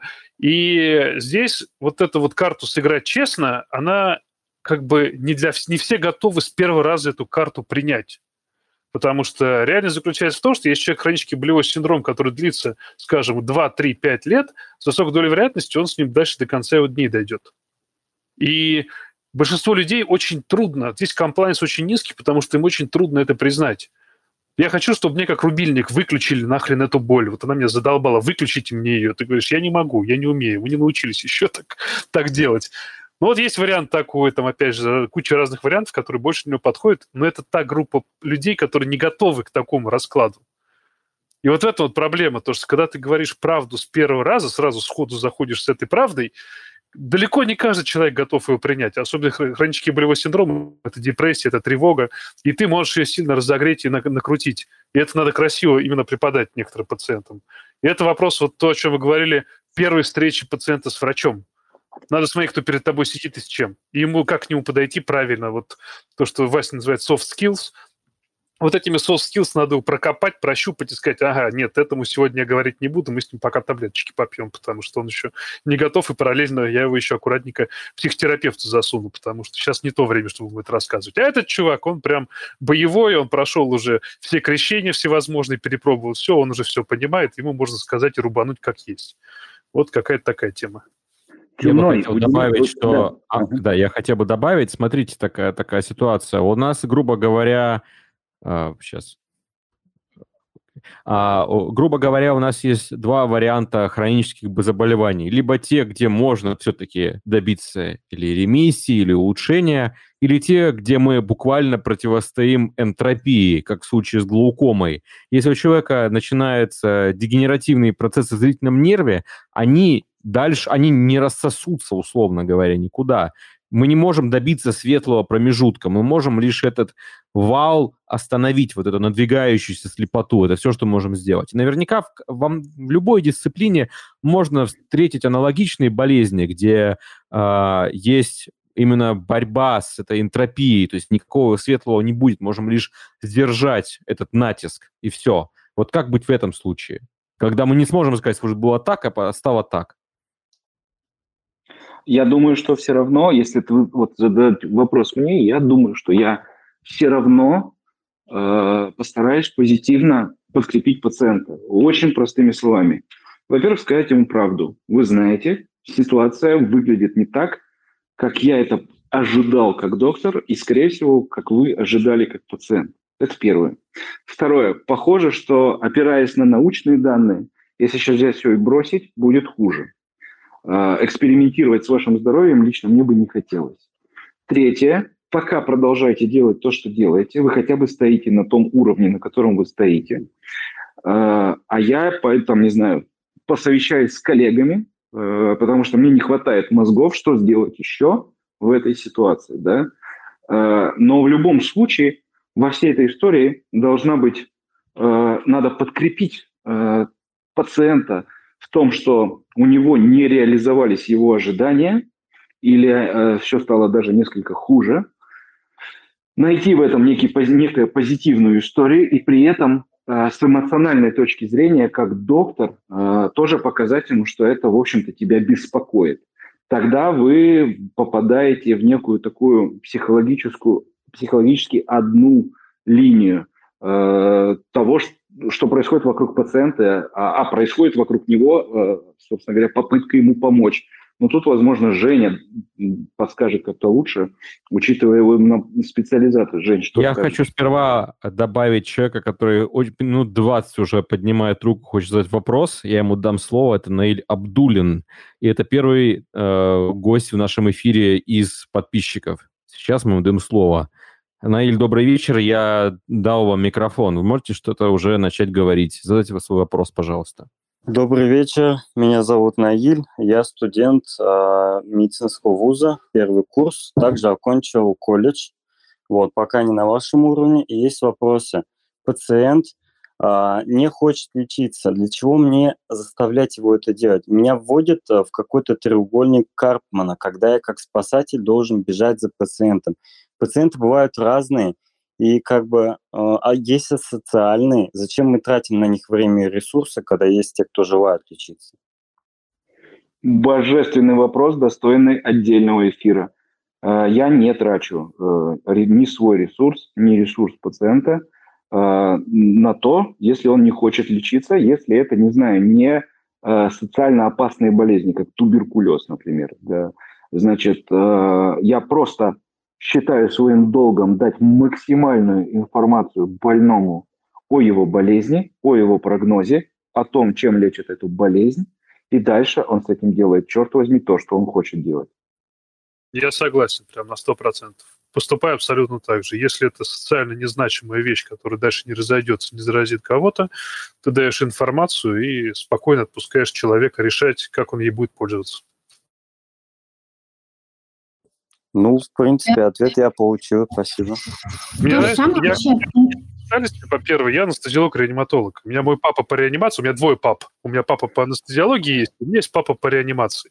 Вот папа по реанимации, вот я тоже, у меня там был пациент, которым я там кульбитом плясал, пытался помочь туда-сюда, но он уже был за гранью, я тогда этого еще не знал.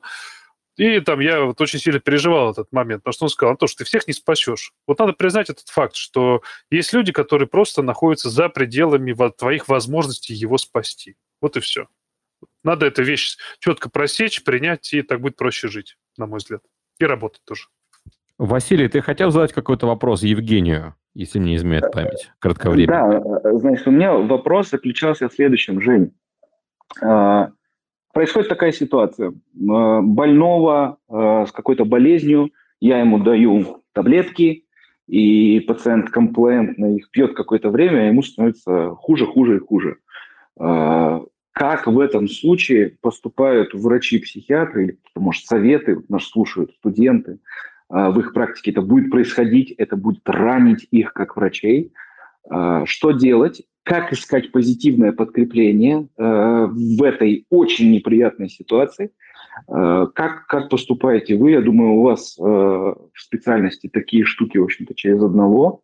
Э, не, не к тому, что не помогает ваша история, а просто очень много факторов влияет на то, как будет чувствовать эффект от терапии пациент.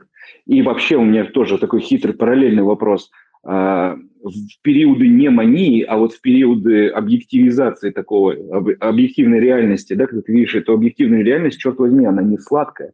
А, как пациенту объяснить то, что а, его новый мир, он, в общем-то, серый, это серая Россия, такая, какая она есть, и, в общем-то, ради этого мы тебя и лечим, чувак. Смотри вокруг, это, это все, как Антон сказал, черно-белая радуга в Польше, кайфуй. Что делаем? два отличных вопроса. А, значит, первый вопрос. Когда терапия неэффективна? Это вообще очень острый вопрос для психиатрии, потому что из депрессивных пациентов, а, вот из пяти депрессивных пациентов по статистике только один, дай бог, два отвечает на терапию первым антидепрессантом. То есть это около а, полутора месяцев терапии мы ждем только эффекта, и он не наступает, и мы идем дальше. При биполярном расстройстве все еще хуже. И вторая часть моей практики, она касается нейродегенеративных заболеваний, а именно деменций, болезнь Альцгеймера, там лобно-височные деменции, болезнь, деменция с лицами Леви и так далее. И я думаю, многие знают, что существует четыре более-менее препарата с доказанной эффективностью, которые ничего не делают, они только улучшают прогноз. Они на несколько лет увеличивают срок, когда пациент сам себя может обслуживать. Вместе с тем память, нарушение памяти и других когнитивных функций, они прогрессируют. Но это несколько другой случай, потому что там им дают лекарства а, родственники. Что касается пациентов, а, такое встречается очень часто, а, чаще, чем а, случаи, когда очень рано подбирается терапия, буквально в первые месяцы. А, я делаю, я не боюсь признать, например, что мне нужно необходимо прочитать литературу в каких-то случаях, то, что вот то, что ты рассказывал, да, обратиться к коллегам, я тоже не стыжусь об этом говорить, и это как я вижу по пациенту, они этим проникаются. То есть они не думают, что врач а, ничего-то не знает, а, и он некомпетентен, да, они, наоборот, проникаются, что врач ради них идет на что-то, чтобы к нему подойти. А, я об этом разговаривал со своей коллегой, и тут вопрос про такую легкую нарциссическую травму, да, вот мы умные, стараемся быть лучшими, читаем а, гайдлайны, и не помогает. У одного, второго. И мы сами о себе плохо думаем, и э, такое хочется, и как вижу по многим другим врачам, а, не, не по многим, хорошо, по, у некоторых врачей такое бывает, что они как будто бы отказываются, говорят, да господи, у него истерика, у него дурацкий характер, это причем в психиатрии так говорят, и открещиваются от этого пациента. И вот в таких случаях я для себя выработал стратегию в разговоре с коллегой, что а, важно дать все равно человеку поддержку, что я вижу, что терапия не помогает, но мы будем стараться идти дальше. Такое действительно бывает, к сожалению, это не редкость. Мы с вами продолжим. А, да, это займет еще какое-то время, но нужно набраться сил, и мы, мы обязательно добьемся какого-то эффекта. Ну, вопрос про обязательно, это я сейчас просто на ходу говорю, ну, очень осторожно подбирая слова, дать а, надежду, мотивацию, сказать, что мы его не оставляем одного, вот с его проблемой. Да, не получилось, окей, мы идем дальше. Я вижу именно здесь. А, напомни, пожалуйста, второй вопрос в конце, который был...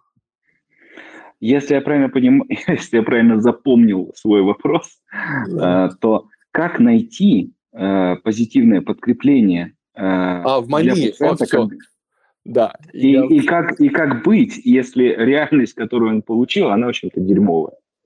А, часто пациенты с бар, и у них манифест происходит очень рано, вот от 14 до 18 лет, и они приходят э, уже на первичной консультации в возрасте от 20 до 28 лет. То есть проходит а, много времени, уже прошел не один эпизод, довольно-таки серьезный, и они порой, э, болезнь приобрела континуальное течение, то их светлых промежутков или нет, или они очень маленькие, и люди действительно сами не понимают, где это конец депрессии, или это уже норма, или это начало гипомании, вот где, где я сейчас. И э, самая главная задача, это опять же касается психообразования, сказать, что мания и гипомания – это не норма, потому что это значит, что мы не контролируем заболевание так, как мы это хотели делать, и вот за этим хорошим настроением, за этим всплеском энергии всегда будет идти депрессия или смешанное состояние. Нужно понимать, что это идет в связке, чаще всего, в 90% случаев. И как бы мы говорим, вот, вот это позитивное подкрепление гипомании само по себе, мы пытаемся загасить тем, что за этим будет депрессия, которая длится обычно больше, и она тяжелее переносится. То есть я как бы пытаюсь сгустить краски, и человек начинает, пытается с помощью меня, психотерапевта, искать какие-то плюсы в серой кавычках России. Вот так. Слушай, мне очень хочется... Ну, знаю, спасибо, Жень. Очень хорошо, ну, хорошо прям сказал, действительно, что иногда надо и где-то... Ну, то, то, на самом деле, то, о чем мы говорили с Васей, что где-то здесь надо напугать, где-то надо наоборот подкрепить. То есть все на самом деле индивидуально, как в психиатрии, в зависимости бар, какой человек находится в фазе, да, мания или депрессия. Вот, соответственно, так с ним надо общаться, и на... так его нужно настраивать на его нормотимию. Правильно я понимаю? А, да, совершенно так. Это про персонализированную медицину, про индивидуальный подход. Да, это ну, любому пациенту желательно найти какие-то нюансы и использовать их, и то, что ему надо, понять, что ему надо. И один из обязательных моих вопросов, ради чего он пришел вот в конце. То есть перед тем, как я буду давать рекомендации, когда я уже все понял, диагноз, я, я сформировал вот план лечения, спрашиваю, почему вы пришли, какая ваша цель. И вот уже после этого. И вот исходя вот из этого вопроса, я и выстраиваю свое повествование и дальнейший контакт с пациентом. У нас просто есть Ксения, она долго молчит. Я очень хочу, чтобы да. она рассказала, я, а вот я... с перспективе пациента просто рассказала. Вот все, что мы вообще говорим, потому что мы такие там, врачи, мега умные на приемах. А, что Ксения... а, я, а, я, а я бы прям конкретизировал, Антон, если позволишь, вопрос Ксении. Да? И у меня вот, Ксень, я думаю, что тебе удалось побывать в нескольких шкурах э, и довелось тебе повидать мотивационное интервью или как угодно это назови от разных типов врачей, да? Так вот, э, не так вот постараемся сжать твой ответ, да, тоже помнишь, нас слушают, там удобно слушать три минутки, да? Два типа врача. Один тебе рассказывает э, всю правду как есть, первый прием, он тебя не знает, ему надо, чтобы ты зацепилась на терапию, которую надо будет принимать, не знаю, долго, бесконечно, неопределенно долгое время. И второй э, тип доктора, который просто как-то, ну не знаю, какие еще бывают варианты, когда мы говорим про такие длительные приемы препаратов, который просто, ну, отработал и отработал. Чтобы ты просто расскажи про свои чувства как пациента, э, при разных типах докторов, и чтобы ты, мы тебя послушаем, и мы сделаем выводы, и думаю, что студенты сделают выводы о том, каким доктором надо быть, чтобы пациент с, там, с неприятной длительной терапией, которую надо принимать, он, в общем-то, остался внутри этой терапии и пропитался бы желанием приходить второй раз. Слушай, это вообще бесконечно долгий может быть ответ, не на три минуты. А, а ты постарайся, а ты вот удиви нас. У тебя прием 30 минут, извини. Поликлиника. В поликлинике какие 30 минут? 15 не хочешь? Из которых э, заполняешь документацию и 5 э, быстро выпроваживаешь пациента из кабинета. А... все-таки с эмоциональной точки зрения, лично про себя – Слушай, я всех, всем всегда говорю, что идеальный врач – это не тот, который тебя будет э, гладить э, по голове и говорить, какой ты бедный несчастный, а тот, кто тебя достаточно вежливо пнет э, под жопу, рассказав всю правду матку, как она только может быть. Потому что неважно, какое у тебя заболевание, ты должен ясно понимать прогнозы. А, это может быть как онкология, так и какая-нибудь там глукома и так далее, потому что э, чаще всего эти мысли а, врачами не доносятся до пациентов. А, например, когда мы поставили глукому, мне никто, ну, то есть я сама прекрасно понимала, что там, я ослепну в какой-то перспективе лет, но ни один врач мне не сказал, ты ослепнешь. А, при этом меня наблюдают два очень хороших врача в Питере, один из которых один из главных специалистов вообще города России по глаукоме, и как бы ни один из них этого не сказал, например. И будет ли у такого врача э, хороший комплайенс? Ну, только если сам пациент э, видит какую-то в этом ценность. Есть, ну, то есть, если у него не вторая, например, э, степень, как у меня, а более э, прогрессирующий, он, например, там уже не может водить, он понимает, вот я ослепну уже через год, если я не буду капать себе э, капли. И это будет работать с таким врачом, который тебе не скажет, ты ослепнешь, потому что пациент сам понимает, что он вот. А если как бы быть мягким, то это работать, разумеется, не будет в случае, если пациент не помирает. И как вы в самом начале эфира сказали, что если к вам пришел э, жирный дом Дон Помидор, вот, вспоминал, да, Дон Помидор, то жирная, надеюсь, без обид для тех, кто с лишним весом, я сама с лишним весом. Вот, эм, то если ему хорошо с давлением 200, он останется с этим давлением 200 пока он не окажется в реанимации, не посмотрит, как рядом с ним накрывает его соседа с давлением 220 вот тогда это может сработать. Поэтому в плане того, что напугать, это может сработать, но не со всеми. Со мной это не работает, например. Ну, то есть я понимаю, что меня парализует, если я там не буду пить препараты, но вместо того, чтобы пить препараты, я просто взяла и ограничила себе максимально физическую нагрузку. Классный выход как бы, и все. Я так э, жила пару лет без сильного прогрессирования. Думала, как классно. И вообще, может быть, э, я придуриваюсь, у меня нет э, реального заболевания. Вспомнила слова Васи, пошла к психиатру, психиатр покрутил пальцем у виска и сказал, дорогая, пизду, пожалуйста, обратно к своим врачам и начни уже пить препараты. Это было как-то так. Надеюсь, я ответила на твой вопрос. Мне кажется, это был просто отличный ответ. И я хочу объявить сейчас, дорогие друзья, что мы начинаем вас постепенно и активно выводить в эфир. Вы можете задать вопрос или в текстовом виде через наш чат в Телеграме или на Ютубе или в Дискорде, либо вы можете поднять руку, и мы вас пустим по одному э, и непосредственно в эфир. И у нас даже есть уже один вопрос. Вопрос Евгению. Какие пациенты психиатра обладают большей приверженностью к терапии – Коррелирует ли это с определенными спектрами расстройств? У кого обычно ниже или выше?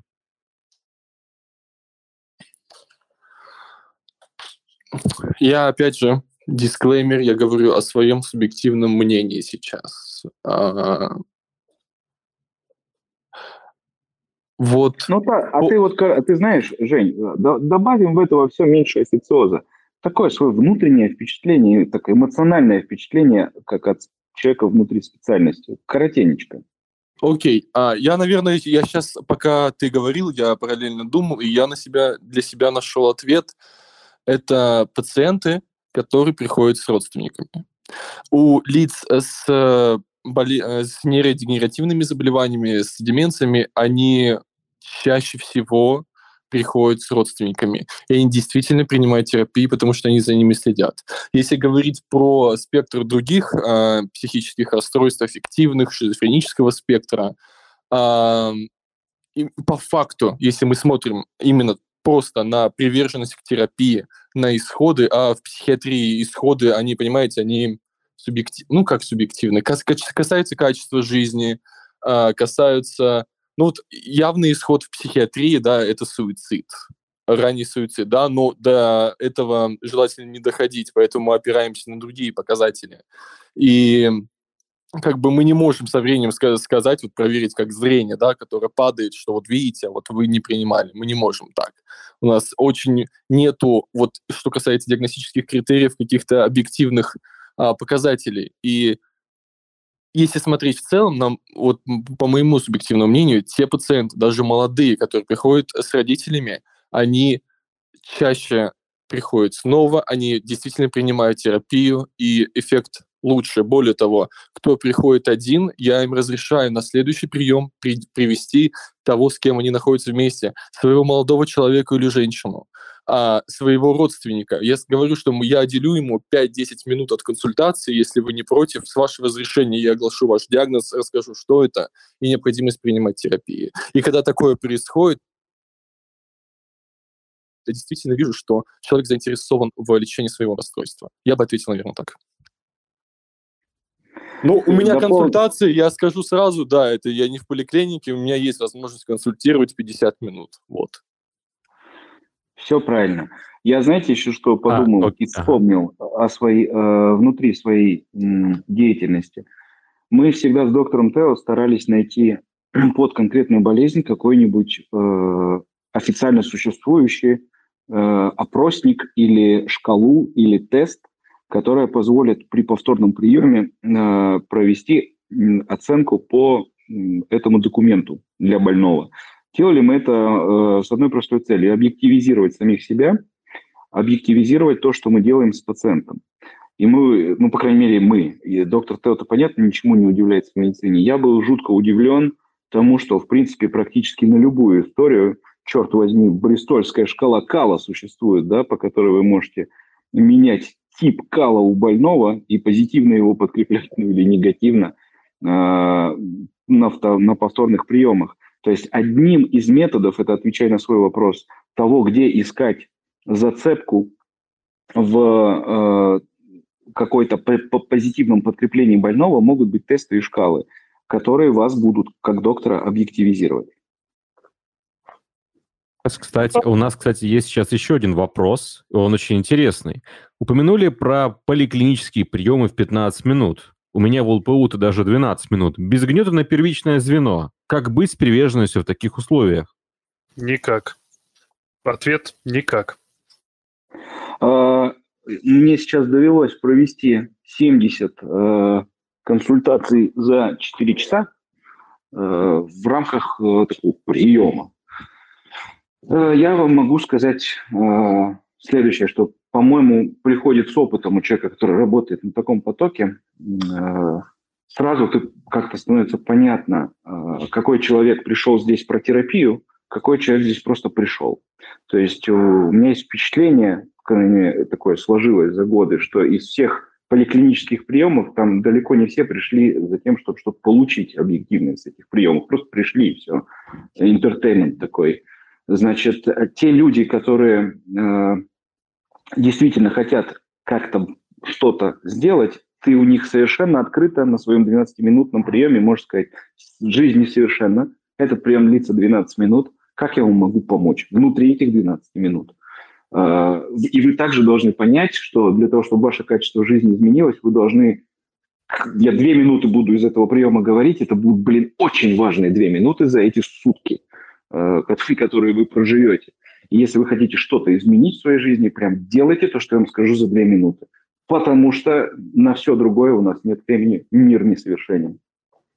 Слушай, Вась, я, я не верю, что... Антон, можно, пожалуйста, скажу, а, с точки зрения пациента, что самое эффективное, что можно сделать за 12 минут, а, это как раз-таки сказать ему правду матку. То есть вы пишете ему, а, выписываете рецепт, и говорите, если ты а, перестанешь, а, например, пить статины, а, через полгода ты окажешься в, реанимации, и ты умрешь. Если ты через а, там, ну, если пациент будет хотя бы полгода пить статин, у него может выработаться привычка пить через привычку проще в дальнейшем, и комплайенс будет выше. Если там, например, это условный офтальмолог, к которому пришли с глаукомой, выпис... пока он пишет на бумажке, что нужно капать препарат, он говорит, не будете капать, через два года полностью ослепнете. Все, пока. Это занимает буквально меньше минуты. И так... мне, мне кажется, это, знаешь, такая легкая манипуляция э, страхами пациента, потому что, в общем-то, даже про те же самые статины, ну, я думаю, что достоверный э, сегодня началось, через полгода не попал с инфарктом, в общем-то, это прям манипуляция правдой, а, которая, конечно, безусловно, имеет ценность в жизни этого больного, там, тролливали, но если уж быть до конца честными, то я бы, наверное, все-таки формулировал свою... Лично я, ну, не вы, а я формулирую свою речь иначе. Я поддержу Василия, я потому что, я немножко на мой взгляд, тебя на мой взгляд, что такое будет работать с частью пациентов, безусловно. Моя вторая работа, она находится в клинике СПБГУ, там на отделении терапии, я как там врач-совместитель, и я часто выхожу консультировать от пациентов соматического профиля. И я думаю, что если сказать, что всем подряд говорить, что они умрут, вот ходить по палатам, говорят, вы все умрете, вот вы бросите принимать. Я тоже сейчас утрирую, а, это их будет пугать. И здесь мы вступаем в поле просто таких а, копинг-стратегий, что человек просто будет отрицать, что ему нужно, зачем, если я и так умру. И так далее. То есть кому-то пациентов, которые вот безразличие, безэмоционально дать какую-то остринку, это будет плюс, такой укольчик ему, да, чтобы он проснулся. А другим пациентам, которые склонны к ипохондрии, да, вот просто начать с этих тревоги, которые так, может быть, находятся в депрессии, которые не диагностированы из-за болевого синдрома, вот Антон может сказать, да, который скрывается за всем этим, человек уже в депрессии, если ему сказать, что вот ты умрешь еще, ко всему, ему и так плохо, тяжело, и сказать, ты еще умрешь, вот, это к нему может пагубно сказаться, я не знаю, чего будет э, хуже, от того, что он перестанет пить терапию или из-за того, что он сделает с собой что-то. Я утрирую с этим примером, я тоже это говорю, но э, все-таки я думаю, пытаться понять персону, перед которой ты находишься. Наверное, бы я бы так поступал. Я ну, смотрите, сказала к тому, есть... Э, что вы сказали изначально, что никакого комплайенса быть не может, если 12 минут приема. Вот я предложила как выход, и, конечно, согласна с Васей в том плане, что ну, и согласна с Евгением, что надо смотреть, что за пациент перед тобой сидит, но надо говорить супер кратко. И если супер кратко, и у тебя там не сидит э, тревожный человек, сказать ему о том, что ты умрешь, ты ослепнешь, или что с тобой может случиться, ну, то есть это не так, что прям точно ты умрешь, то, что, скорее всего, это случится вот так это будет больше комплайенс, чем просто выписать ему рецепт, как сейчас происходит в поликлиниках, и отправить, не сказав ничего про это. Вот о чем я пыталась сказать. Друзья, я, у нас я есть... На, одну секундочку, а, я просто закончу, финализирую. Я просто напомню всем, что у нас основная задача что? Не навреди, правильно? И как распознать человека, который тревоги, не в тревоге, как повлияет твои слова на него за 12 минут, ну это нереально. За 15 минут тоже нереально. И я, я просто такой маленький нюанс. Полирнуть вот. это все. Абсолютно согласен. Окей, у нас есть еще один человек, который поднял руку. Алексей, сейчас добавляю его в эфир. Добрый вечер. У вас есть какой-то вопрос? Вы хотите что-то задать, прокомментировать? Так. Нажмите, пожалуйста, на кнопку, где микрофон, а, и вы сможете говорить тогда. Так, вот, слышно? О, да, слышно, слышно, да, да добрый вечер. Вот, э, что делать с теми людьми, которыми даешь назначение, они говорят, это слишком дорого, я это делать не хочу. Просто забивать на них или как? Давайте а альтернативу. уже сегодня. Давайте альтернативу какую-то. Сейчас есть дженерики, если это препараты, есть альтернативные методики какие-то. Есть здесь всегда спектр лечения ну, в большинстве случаев просто есть эффективное лечение, есть малоэффективное лечение, есть вообще не пойми какое по эффективности лечение, но оно есть. Я в таких случаях, ну, ты пытаешься... Спасибо найти, за вопрос, кстати. Э, да, спасибо за вопрос. Пытаешься найти дженерики, э, если время позволяет, прямо с пациентом э, пытаешься как-то выстроить вот, ну, логику, посмотреть вместе с ним по сайтам, полазить. Потом я иногда пользуюсь историей такой. То, то есть ты пытаешься узнать у человека, что есть еще в его жизни.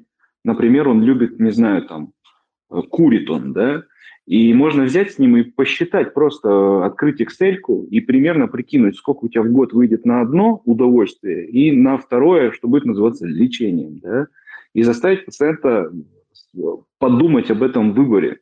Ну, всегда есть что-то, э, что что мы делаем, и мы на это как бы немножко не считаем деньги. Блин, кофе 200 рублей стоит сейчас в городе Москва.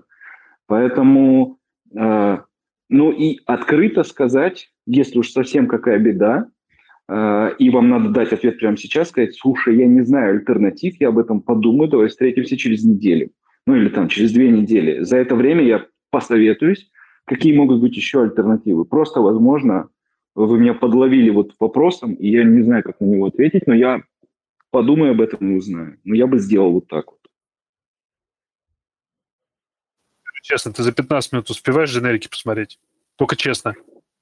Антон, за 15 минут нет. Э, не успел, но э, я, так как я проводил 70 э, приемов медицинскому персоналу, да, э, из которых мне, я, я умудрился на этих за 12 минут э, умудрялся людей к психиатру отправить и объяснить почему. Э, так вот, ну как-то ты просто, блин, разговариваешь с человеком по-человечески, и он тебя будет слышать. Если ты разговариваешь с ним сложно, не на его языке, не на понятном языке, а я, блин, с медсестрами, ты сам знаешь, надо разговаривать простым языком, несмотря на то, что они в белых халатах, блин, надо разговаривать простым языком, тем более с санитарками и с некоторыми докторами, особенно часть из которых, блин, верит в Атлант и прочее, тоже надо разговаривать простым языком. Поэтому, ну, как бы, ты должен сложить сначала личностный контакт. Как только сложится личностный контакт, э, сложится все остальное – Естественно, ты мне подберешь сейчас, э, ну, как бы в противовес скажешь, ну, а у тебя 12 минут придет какой-нибудь мудила. Ну, с мудилой не сложится, извини, блин, мудила будет неудачным кейсом среди этих 60. Но, блин, э, там 80% отработать людей нормально можно. Ты устанешь, ты упахаешься, это будет очень тяжело. Я долго отходил, но, блин, это возможно. Делайте просто свою работу хорошо. Базару ноль. Я тоже, когда работал в неотложке, когда ты жонглируешь тремя-четырьмя пациентами, у тебя нет времени на вот это вот продуктивный разговор. То есть, на самом деле, все сводится к тому, что вот у меня лично такой алгоритм. Я подхожу и понимаю, он умирает или нет. Если он не умирает, а сосед его умирает, соответственно, этот чувак ждет, ты ему объясняешь, что, сорян, чувак, ты ждешь. И бежишь к тому, кто умирает. Если человек не умирает, у тебя есть 10 минут, ты ему объясняешь, почему он не умирает. Вот и все. Просто разговаривайте, да. Ну а как тут еще быть? Поэтому, Алексей, э, попробовать, э, ну, я думаю, что если бы э, я просто взял бы, я устроен так просто, я бы дома подготовился и понимал, что я, в общем-то, моя специальность состоит там на 70% из вот таких вот групп препаратов. Я в себе сделал файлик на рабочем столе в свободное время и просто накидал бы в эту табличку какие-то там вот варианты для того, чтобы быстро как-то ориентироваться, это если у меня на работе нет интернета. Если интернет есть, ну, блин, быстро с пациентом посмотрели. Если нет, пригласите его на следующий прием, э, где вы изучите рынок. Попробуйте найти для него э, такую же ценность в чем-то другом, в чем-то другом и плохом. Хм, вот все просто, да, э, и э, просто приценить, сколько стоит одно, сколько стоит другое, вам выбирать. Мне кажется, может, вот, Вася, я здесь прям на 100% согласен, надо честно говорить. Если ты не знаешь, скажи честно. Вот поймали вы меня, фиг знает, надо посмотреть, надо обновить знания, может, что-то новое, может, какие-то альтернативы. Но мне кажется, вот эта честность, я, например, не стесняюсь так говорить, я как бы вот надо глянуть. Прям. Я не могу быть ходячей медицинской энциклопедией, к сожалению. Очень хочется, но есть нюансы. Есть регистр лекарственных средств России. Говоришь пациенту название сайта очень простое, RLSM, и говоришь, зайди, пожалуйста, пишешь на бумажке латинскими буквами .ru. Говорю, что да, зайди, вбиваешь вот название вещества, и он тебе выдает а, все лекарства. Смотришь в интернете, где самое дешевое, и покупаешь. Потому что можно найти дженерик самый дешевый. Не обязательно знать все самые дешевые а, препараты. Просто пишешь разборчиво действующее вещество, и супер разборчиво латинскими буквами пишешь пять букв. Все. И не надо ничего гуглить самому, ничего искать. Не все пациенты способны к такому маневру. Да, тоже хорошее решение. Не-не-не, не все пациенты способны. Это про то, э, может создаться впечатление, что то, что посоветовала Ксения, не сработает. Сработает, безусловно, для множества больных. Вопросов прям нет. Это хороший совет. Я а, предлагаю 80 лет, а просто пациенту. Э, просто что пациенту не понял? Я говорю, что я же это не старушке 80 лет предлагаю погуглить, зайти на сайт э, регистра лекарственных средств России, это любому человеку, вот, который вот. в здравом уме. Я Нет, хорошая идея, вот, я прям поддерживаю. Вот я, кстати, касательно старушек скажу так, что старушкам практически никогда не давал совет, вот действующее вещество, как делают, кстати, вот, ну, коллеги. Зайдите в аптеку, вам там подскажут. Блин, подсказать аптекари могут так, что как бы э, лучше не доверять это аптекарям, лучше встретиться со старушкой еще раз. Были, кстати, пациенты, которым я покупал терапию сам, честно. Это мне после этого очень сильно на меня ругались коллеги и говорили, что так нельзя, это неправильно. Коллеги, нас... задавайте э, вопрос, поднимайте да. руки, пишите в чат. Я вижу, там Дина строчит какое-то огромное послание, прям у нее очень-очень жду, что она там пришлет. А, я хочу сказать, что мы как бы продолжаем эфир. Поэтому с радостью ответим на любые ваши вопросы. Залетайте в чат, поднимайте руки, будем добавлять. Напоминаю, что мы сегодня говорим про compliance и то, как не, доп- как не допустить неправильного трактования назначений врача, и чтобы пациент э, все-таки следовал указаниям доктора и лечился. О, кстати, Дина написала, а что делать с пациентом, который абсолютно не дисциплинирован и грешит приемом препарата на регулярное разное время, если он вопрошает при этом, как ему научиться? Ну, то есть он, э, он нарушает э, регламент приема препарата. Но ему стыдно при этом, ему за это стыдно. Классика. Он воровал, ему было стыдно. Ну, я думаю, что я бы ему сказал, вы э, свою любимую фразу, да, вы либо крестик э, снимите, либо трусики наденьте.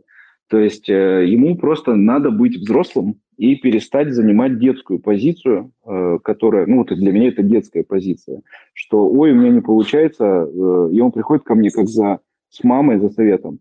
Давайте давай, можно пациенту сказать, давайте будем профессионалами. Да? Я профессионал, будьте тоже профессионалом. Либо вы это делаете, либо тогда найдите другого доктора, с которым вы будете заниматься бездействием и будете приходить на приемы, чтобы сливать на него э, свои неудачи. Но это не, это не медицина, вы прям должны это понять. И я из этого э, союза врач-пациент тоже равноправно могу покинуть этот союз. Просто потому, что меня это не устраивает. Я согласен. Можно влезу с супер маленьким ответом. Я сейчас э, в чат э, Медача перекинула книжку, называется «Диалектическая поведенческая терапия. Руководство по тренингу навыков». Если пациенту стыдно, и он реально бывает и не знает, как это сделать. Вот э, советы из этой прекрасной книжки по руководству тренингу навыков помогут пациенту. Оттуда можно просто ее открыть любому врачу, посмотреть, выписать одно упражнение, его распечатать на бумажке и давать таким пациентам, чтобы они сами учились. Бывает действительно сложно пациенту научиться, потому что это реально поведение. Поведение формируется. С поведением можно сформировать. Это не задача терапевта, это не задача а, кого-то другого. Это не значит, что надо отправлять к психотерапевту, но можно дать реально работающие упражнения, созданные а, КПТ-специалистами в таких случаях, чтобы человек тренировался и учился пить препараты на ежедневной основе. Зубы, знаете, чистить каждый день. Это тоже достаточно сложный навык, который формируется еще в детстве. Только в детстве нас научили чистить зубы наших родителей, когда они нас выпинывали каждый вечер. Когда мы взрослые, нам чуть-чуть надо иначе учиться. Вот поэтому я скинула книжку. Все, кто хочет, смотрите, ищите упражнения, печатайте, давайте своим дорогим пациентам, которым стыдно.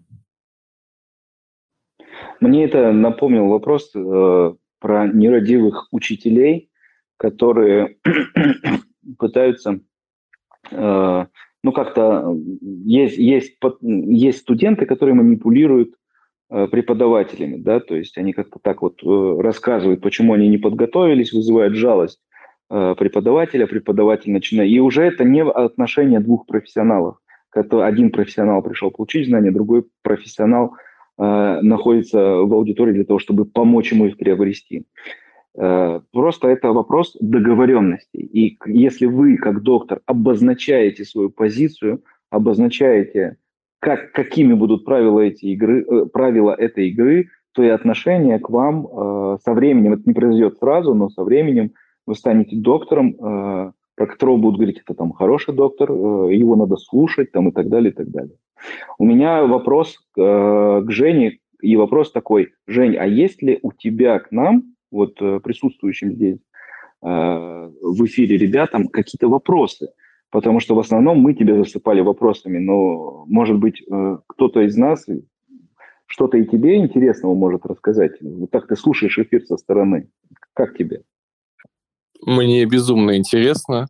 На самом деле я даже загорел, у меня появился аппетит, когда я присоединился э, к этому чатику.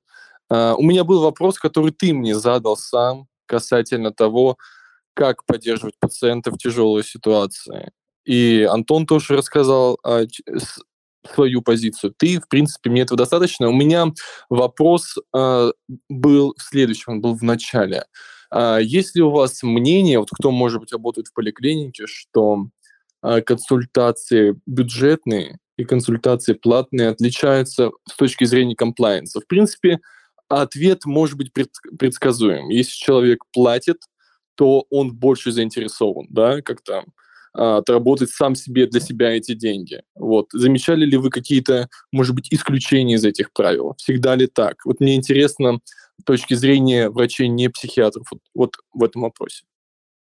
У нас такой, знаешь, момент бывает, что приходит пациент, садится и говорит, я тут был в бесплатной поликлинике, ну, то есть уже сразу. То есть это вопрос даже не предвзятого отношения, а он туда сходил, он уже знал, зачем он идет.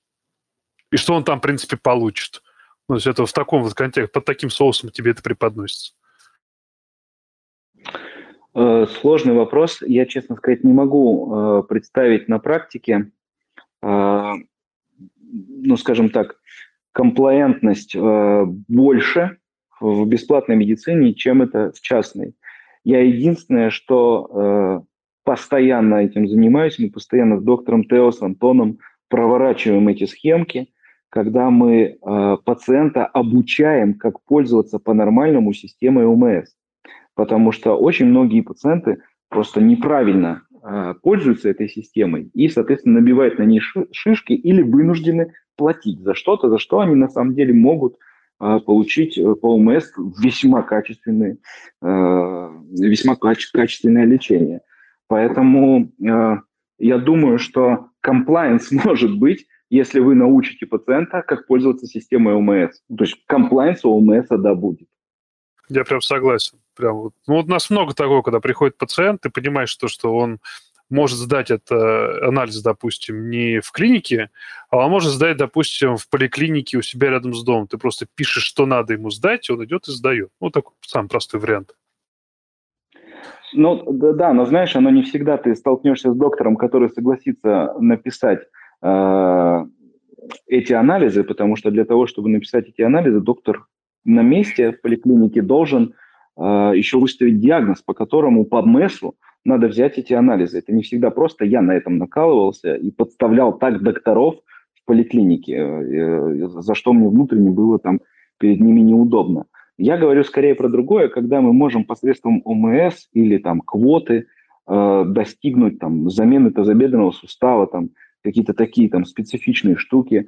А мы можем высоко. написать, да, там высоко там помощь вот эту ВМП, да, когда мы можем написать на своем приеме письмо для врача поликлиники, в котором обязательно надо погладить врача поликлиники аккуратно, как это, не раболепствуя и не лебезя, а, для того, чтобы как бы вот что-то сделать для этого пациента. И я практически никогда не встречался с затыками или с сопротивлением со стороны системы ОМС э, в помощи пациенту. Блин, они все открыты. У нас есть вопрос. А, поднимает руку Михаил Д., который подписывается как MD from St. Petersburg. И, кстати, интересно, что Михаил Д. и MD это значит не только докторов медицины, собственно, и то, что он Михаил Д. Ну что ж, добро пожаловать. Михаил, я дал вам слово, вы можете говорить. Приветствую, коллеги. А, слышно меня, да? Да-да, отлично слышно. Добрый вечер. А, я буквально не вопрос, а хотел просто вот добавить к этой теме, которую вы обсуждали. Я вот, ну, представлюсь, сейчас обучаюсь в ординатуре на второй году в ординатуру в Санкт-Петербурге. Вот, то есть я утром на отделении в больнице, 15 буду будущий травматолог, поэтому как раз вопрос вот по поводу квот, тазобедренного сустава замены, а вечером подрабатываю в поликлинике. То есть охватываю вот с утра до вечера и стационарное лечение, и амбулаторное. И вот хочу правильно поддержать Коллег правильно сказали, если правильно воспользоваться полисом УМС, можно очень много добиться. Но наши люди не обучены в том плане, что они приходят к терапевту, и они хотят, чтобы терапевт за эти 15-20 минут вылечил их сразу бесплатно. И многие даже приходят уже с претензией заранее, заведомо, хотя по факту у них может быть и ничего там нет. Вот, это раз проблема. И вторая проблема, часто сейчас в последнее время, особенно после ковида, из-за того, что вначале не знали, как лечить врачи и по-разному лечили, а, очень сталкивался с тем, что пациенты начинают очень плохо отзываться о коллегах. Вот, и в моем понимании я всегда останавливаю и объясняю, что коллега не, не то, что ошибся, или был неправ, он делал по каким-то рекомендациям, то есть он ни пальцем не был ослечил и всегда стараюсь защитить коллег. И неважно, это с частной клиники пришли, с государственной. То есть я поддерживаю то, что коллег надо защищать, особенно среди пациентов. Хотя сейчас такая тенденция идет, то что пациенты очень плохо отзываются от одного врача к другому, или, например, их в частной клинике они пришли, им, естественно, ценник там показался страшно высоким, они поняли, что могут все это сдать в поликлинике бесплатно, и то есть приходят, начинают тебе жаловаться, или наоборот, если это пациент с достатком, то есть приходит тоже с готовыми результатами и хочет получить какое-то второе мнение в бесплатной поликлинике и сравнить. То есть э, это даже не вопрос, просто хотел добавить то, что на самом деле сейчас в России, в сравнении с Европой, у нас достаточно приличный уровень именно в крупных городах, и можно по полюсу УМС практически все сделать. Ну, только, конечно, где-то надо подождать. Я думаю, что, я думаю, что в Редена задаст жару э, даже крупному европейскому городу с лихвой, это говоря про Питер. Поэтому э, абсолютно согласен. Ну, У меня вопрос к Жене. Жень, я, нам удалось ответить на твой вопрос, как можно э, комплайентность развить в системе УМС? А, да. Михаил, спасибо за вопрос, отлично. Да, я получил ответ. Вместе с тем я все время хотел сказать, что психиатрия не входит в ОМС. Вот, кажется, такая же ситуация только с инфекционными болезнями, и мы финансируемся напрямую из федерального бюджета. И эту разницу в пациентах, э, когда я видел, что кто приходит по бюджету по направлению и кто наблюдается платно, они очень сильно отличались э, в своих жалобах, э, в приверженности к терапии, вообще в понимании того, что им необходимо. Потому что часто они приходили, вот именно только э, на консультациях по бюджету я встречал а, а, такой ответ на вопрос, что вас беспокоит на текущий момент, какие у вас жалобы на сегодня. Они отвечали, не знаю, меня направил невролог. То есть только в таких случаях. И это меня приводило дальше к думам, различным мыслям, и я доходил до того, что государственная медицина, вот такая монополия государства в медицине. Хорошо ли это, плохо? На Медаче была целая статья, посвященная этому, переводная периодика, а, которая касалась сравнения различных систем здравоохранения. Там в лидерах, а, Сергей, поправь меня, был, была Швейцария, кажется, и США или Канада. Вот. Ну, в Канаде вообще все плохо, как я знаю. А, вот, и вот система Швейцарии, по сути, это частная медицина, очень много страховых фирм, и я задаюсь таким теоретическим вопросом, я не думаю, что сейчас надо обсуждать, что повлия... влияет ли вот такая государственная монополия на комплаентность в России, и как, например, если будет разрастаться частный сектор, и э, система медстрахования повлияет ли вот на приверженность к терапии это среди населения, и повлияет это вот как раз-таки на то просвещение в школах, в университетах, потому что болеть невыгодно. Выгодно быть здоровым и следить за собой. Рыночек порешает, как говорится. Да, либертарианство, да, вперед. Это сложный вопрос, точно не вопрос этого эфира, прям.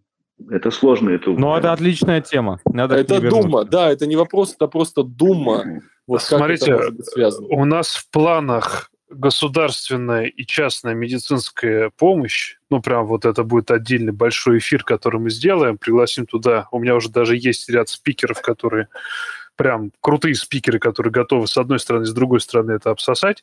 И мы сделаем отдельный эфир на эту тему, потому что это очень сложная, очень неоднозначная тема, и очень много мнений, потому что Россия сейчас находится на рубеже в плане медицинской, вообще, в принципе, медицинской помощи, и Давайте оставим этот вопрос. Он хороший, он офигенный, но оставим его все-таки прям на отдельный эфир. Я просто со своей колокольни э, Жене рекомендую послушать подкаст э, Артемия Охотина и Вадима Сизова. Он так и называется «Охотин и Сизов». И там у них в гостях в одном из подкастов э, был гость, э, специалист по экономике в медицине, если я правильно понял. Если не ошибаюсь, его фамилия была Гуриев.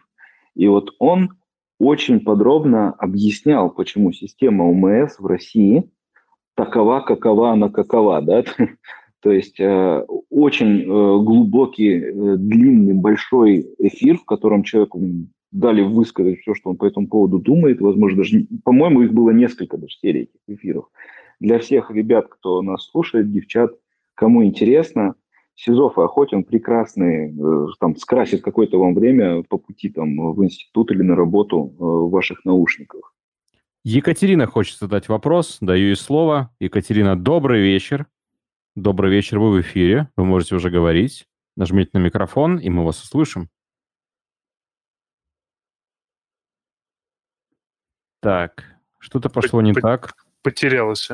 Да, но тем не менее, тем не менее, друзья, напомню, что вы можете задать вопрос через текстовый чат Медача, то есть Медач Дискас Телеграм, или же вы можете поднять руку, если хотите попасть в эфир голосом. Екатерина, вы можете говорить, нажмите на микрофон, пожалуйста, и мы вас услышим.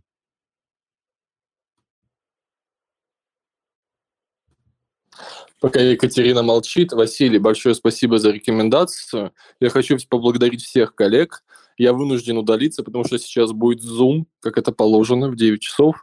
Большое спасибо, было очень интересно. Э, надеюсь, что такие интересные разговоры продолжатся еще в будущем. Всем Да, у нас будет очень много. Да. Спасибо большое, да, что пришел. Приходи еще. Жень, спасибо. Минус один. Нас становится меньше, пацаны. Вот, вот вам пример того, как э, рушится комплаентность. Комплаентность к эфиру. Отвалился, да, как, как мы Почему говорим. человек, почему он не взял в приоритет э, этот эфир? Почему он выбрал Zoom с ДЗМ? Мы пошли, что мне так сказать? Давайте еще часов, мы пожалуйста, еще разовьем эту тему. вот сейчас наши зрители могут э, увидеть, как на самом деле да, доктора переживают, когда отваливается кто-то с терапией. Я сегодня ночью свет выключать не буду. Друзья, задавайте вопросы, поднимайте руки. Обязательно мы вас всех добавим, пожалуйста. Будет... Мы просто уже постепенно будем... О, Екатерина снова хочет сказать. Да, Екатерина, снова здравствуйте. Мы дали вам возможность сказать, и я вижу, у вас включился микрофон. Здравствуйте, извините, что Да, не да. ответила сразу, искала тихое место в своей шумной квартире. У меня вот такой вопрос докторам.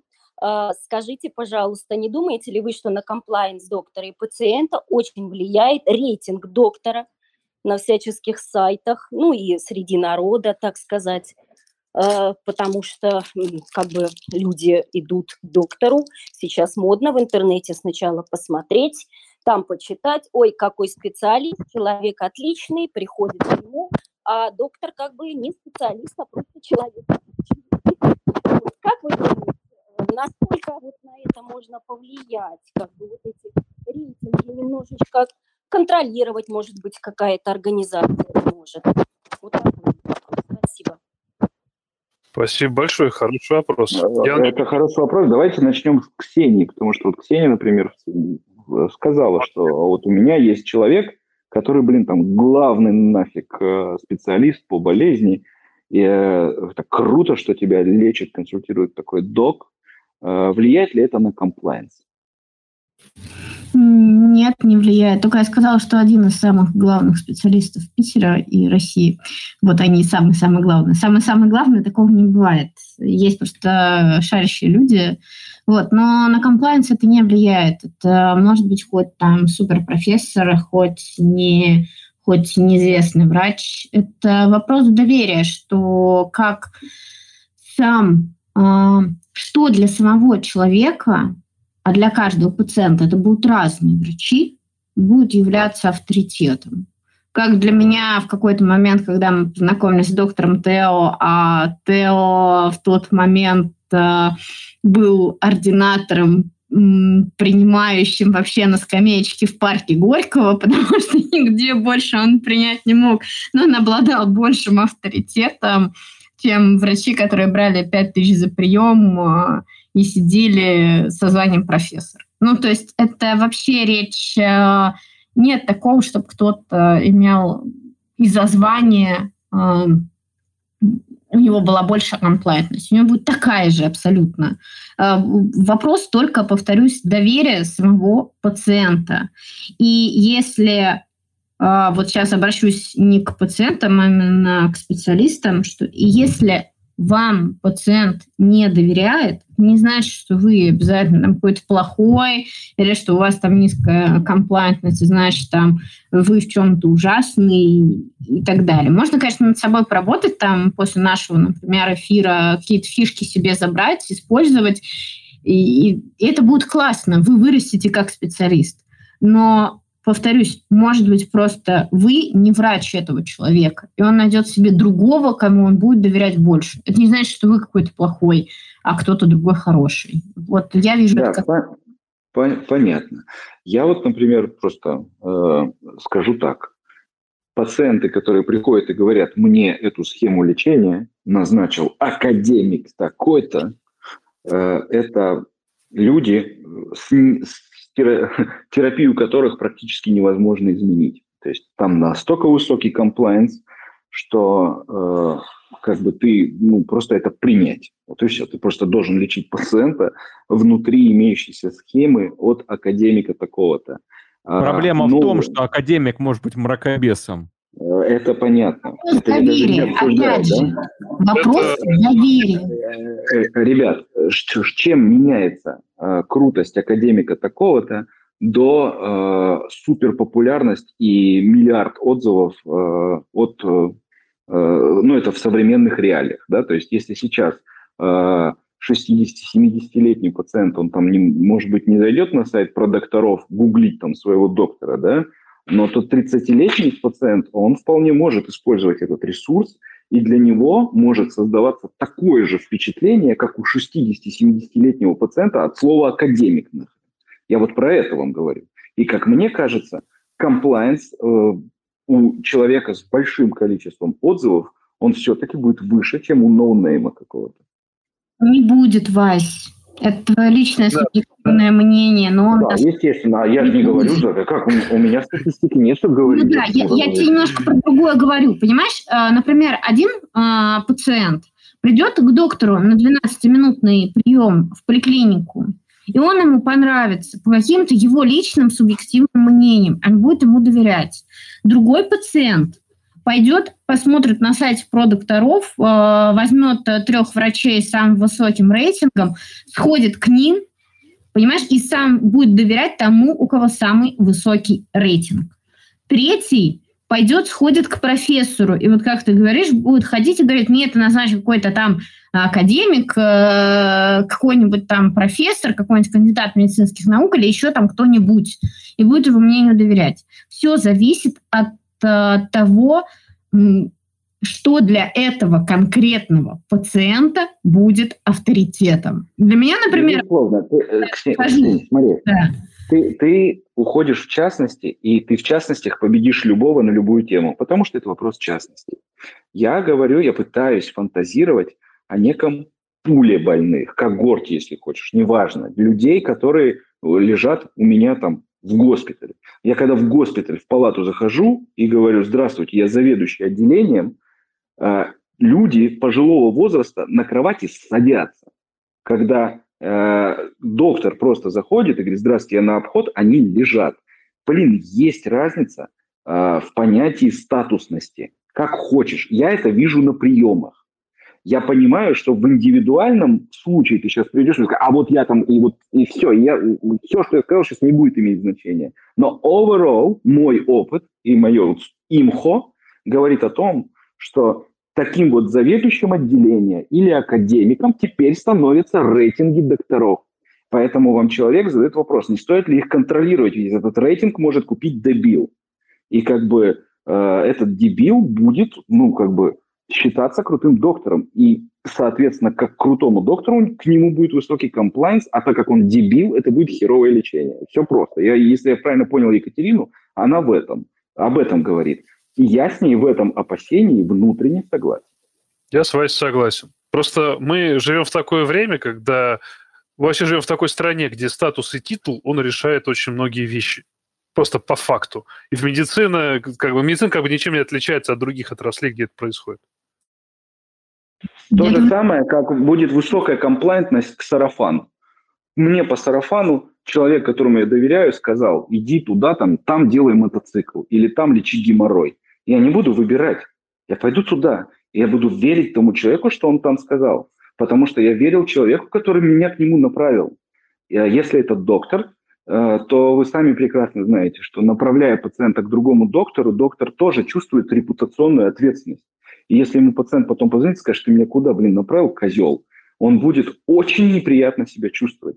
Э, еще какое-то время придется потратить на восстановление комплайнса не только пациента, комплайнс не только в отношении лечения этой проблемы, еще, блин, комплайнс бы к пациенту вернуть, да, который, ну, потому что то, куда ты направил, это тоже часть твоего лечения, это тоже часть тебя, это, блин, нормально. Поэтому, как мне кажется, все-таки эти вещи очень имеют значение. Хороший вопрос задала Екатерина. Да, спасибо большое. Чумной, ты-то что думаешь? Как у вас там в биофаке, там, что там у вас? Есть у вас понятие топчиков, не топчиков? Влияет это на что-то? Ну, на, самом, на самом деле, на самом деле э, есть два стула. Uh, и, в принципе, один из них нормальный, а другой не очень. Uh, есть стул, ну, если говорить про, про то, если есть индекс Хирша. Индекс, как сказал уже э, давно еще Василий Попков на нашем хорошем подкасте про э, в целом, ну, основу, ну, типа, что такое наука и путь молодого ученого, что индекс Кирша – это плохая вещь, чтобы оценить, хороший ученый он или плохой, но это отличный способ посмотреть, э, бездельник он или нет. И если есть э, у человека ну, нормальный хирш, соответствующий его статусу, ну, тогда и будет понятно, кто он и где он публикуется. А если у него все публикации в Мурзилках в Ринте, ну, тогда понятно, что он может называть себя хоть профессором, хоть академи... академиком Галактической Академии, но по факту-то его вес равен нулю, на самом деле, в научном мире. Но в рамках своего какого-то мелкого НИИ он может быть просто царем таком, или, знаете, или какой-то аксакал с кафедры, э, заслуженный там доктор медицинских наук, профессор, а, хотя, по сути, он ну, никем не является. И здесь, в принципе, тот твой хирш, твой профиль в Google Scholar, профиль в Scopus э, сильно очень влияет на то, какие гранты ты получишь. Но если ты как бы играешь в это э, по-серьезному, именно занимаешься вот научной карьерой, здесь или на Западе, или здесь именно, имею в виду, именно в тех местах, где пытаются делать это нормально, с хорошими грантами, с хорошими статьями, то обо всем это скажет, скажет э, твой опыт, твой бэкграунд, то, чем ты занимаешься. И, соответственно, тебе с большей вероятностью дадут гранты, потому что во многих из них требуется определенное количество статей и так далее. То есть есть, в принципе, способы как-то все это э, измерить. В целом же есть такое понятие наукометрии. Вот. Но, э, Сергей, но, я напоминаю, я что наш эфир сегодня про комплайенс. Да. Не, ну там Просто, был вопрос да. про авторитеты на самом деле, но я, я, я, я понял, сейчас ретроградно, а, ретроспективно, что, что был за вопрос. Ну да, суть-то в том, то есть будет ли мнение академика важнее, ну как бы к нему прислушиваться. Ну, это хороший вопрос, э, и я не могу на него однозначно ответить. Вот. Потому что, как бы, по большому счету, мнение это, это, не, это будет просто мнением. Это будет даже если в журналах какой-то, это эдиториал. Но это не значит, что это именно заявление. Я, я просто тебе скажу так. Для возрастной группы одной мнение академика, безусловно, рождает комплайенс. Для возрастной группы другой мнение топового доктора из Инстаграма тоже рождает комплайенс. А, ну, как бы тут просто ну, вот на таком уровне. Что ж поделать? Так бывает. Ну, просто ты мутишь свой бренд, переводя на русский язык, и ты под этот бренд находишь целевую аудиторию. Точка. Браво, очень, очень хорошее объяснение, абсолютно. Так, ну что, у нас 2 часа 10 минут, наверное, потихонечку надо как-то резюмировать. Ну да, э, пусть еще парочку зайдет людей, мне кажется. Есть кто хочет? Просто кончились. Окей. Давайте резюмировать. Вась, угу. справишься? Да, попробуем. Э, значит, э, мы сегодня обсуждали вопросы сложные а, о том, о чем мы, как доктора, переживаем. А мы любим своих больных и переживаем за то, чтобы наши больные жили долго и э, следовали бы нашим рекомендациям, которые мы стараемся поддерживать на максимально высоком там, научном уровне там, и так далее. Мы обсуждали, почему и по каким причинам больные соскальзывают с терапии. То есть у них разваливается комплайенс, так называемый, или они не приходят к нам на повторные приемы, если мы работаем и лечим словом, и, ну, там, и так далее. Э, обсуждали очень много факторов, которые влияют на это, от э, финансовой стоимости до разных эмоциональных профилей, как врача, так и пацаны, пациента. И похоже, что в итоге своем пришли к тому, что в целом, учитывая, что целевая аудитория у нас – это студенты – мы должны быть готовы к тому, что не все пациенты встанут на рельсы вашего врачебного психотипа, вашего врачебного видения мира. И похоже, что нужно будет научиться справляться с этой проблемой и э, держать в голове мысль о том, что у пациента есть право э, быть, принимать любые решения, когда он полностью информирован. Поэтому там, уважаемым студентам могу порекомендовать еще лучше и еще больше читать мат-часть по той специальности, по которой они идут в своем пути, в своем развитии, для того, чтобы давать людям максимальное количество объективной, неэмоциональной информации, и для того, чтобы люди могли принимать решения, э, что им делать со своей жизнью. Я для себя очень много извлек из этого Э, эфира с большим удовольствием пообщался с Евгением, с которым не был знаком. Я думаю, что комплайенс у меня, не знаю сколько, если бы я его измерил в процентах, но я думаю, что на своих обычных приемах э, из 10 больных следует моим рекомендациям. Я буду считать, что это будет очень круто, если это будет 6, 6 больных из 10.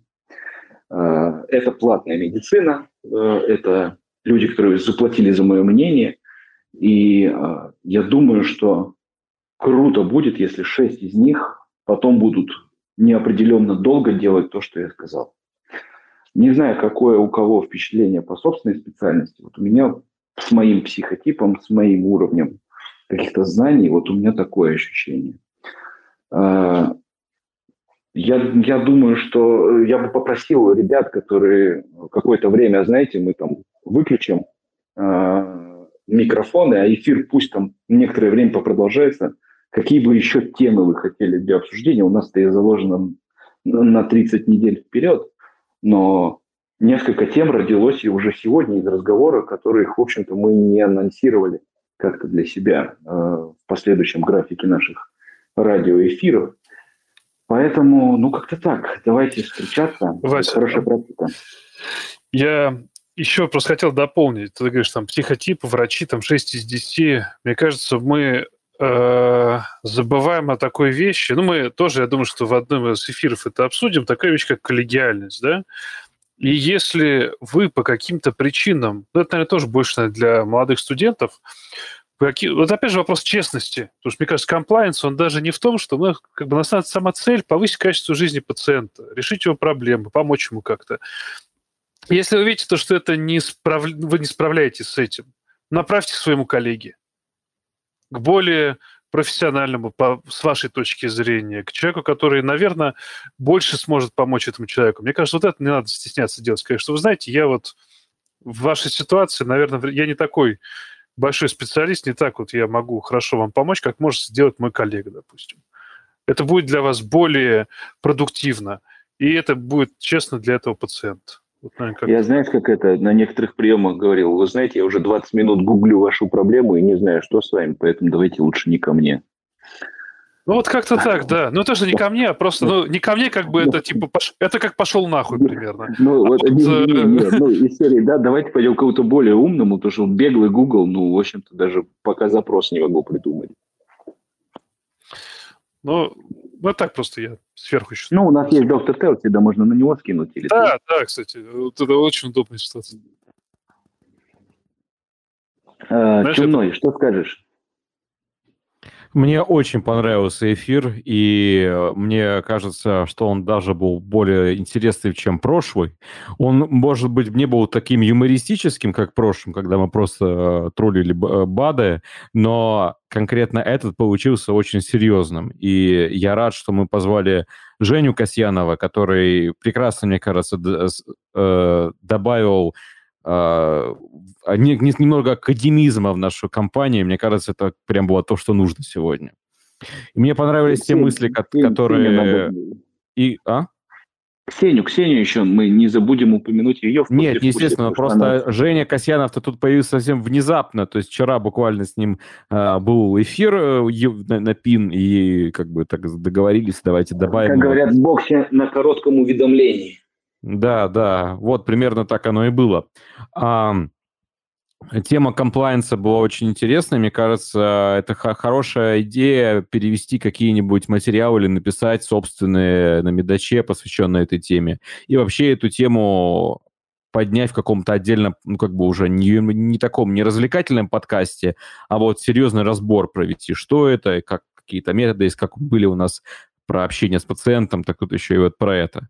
Только там в основном были просто про коммуникацию, а здесь именно как удержать его э, в, рамках тех назначений, которые пациент назначены. Вот.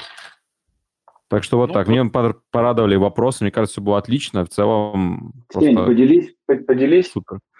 Может быть, что-то недосказалось или что-то, какой-то вот такой фидбэк конечный. Не, мне кажется, что мы тут очень классно обсудили, и я очень сейчас помыла, кстати, написала очень классный вопрос, на который я очень хочу услышать ответ от вас всех. Главный вопрос он а, пропустил или мы на него ответили? Зачем вообще в городских поликлиниках нужен этот ваш буржуйский комплайенс? Вот я хочу на него ответить, что судя по тому, что нам из э, этих наших буржуйских поликлиниках спрашивает про этот наш буржуйский комплайенс, все-таки он нужен. Ну и до этого сказали, что как бы как, как комплайенс сделать за 15 минут, наверное, никак. Да нет, наверное, просто я себе это с трудом представляю. Это будет не комплайенс, это будет какой-то ну, я даже не знаю, что это будет. Это, это, не, это не вопрос, это даже, ну, я, я, я даже не знаю, как это назвать на самом деле. Это будет не комплайнс, это будет что-то иное. Я вам скажу так. Э, во всей этой истории нужно видеть э, позитив. Помелушка, Макс, гениальный абсолютно радиолог. Так вот, э, мой ответ ему будет таким. Несмотря на то, что мир несовершенен, и мы имеем 15-минутные, 10-минутные, если всех устроит, приемы, комплайенс, и мы должны задумываться о комплайенсе по одной простой причине. Нахер вы пошли в эту специальность, если вы не пытаетесь хоть кому-то, хоть чем-то помочь? нахер вы не остаетесь, если вы не задумываетесь о том, что происходит с вашим пациентом, когда он закрывает дверь э, вашего кабинета. Вот для этого внутри головы каждого врача должен быть комплайенс. Его личный, маленький, поликлинический, пусть на 12 минут в день, но комплайенс. И э, если и этого не будет, то в целом э, мы просто придем к тому, что эта планета обречена, и она обречена безусловно, но просто тут уже ну, вообще ничего какого-то за что держаться в социуме, ну, просто совсем не остается. Ну, Господи ну, Иисусе, Вася, ну, ну хватит уже, ну зачем? Все так хорошо было, зачем ты пошел в эту сторону? Ну почему нельзя на Зачем я пошел в медицину, лучше бы ты спросил.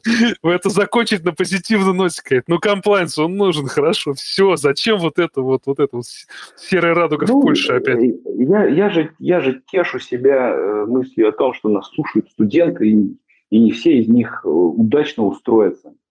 Э, и те из них, кто не устроится неудачно, а их будет большинство, надеюсь, они так понимают, вот они должны осознавать, что надо всем этим они тогда будут хорошими докторами, когда они смогут оставаться хорошими людьми.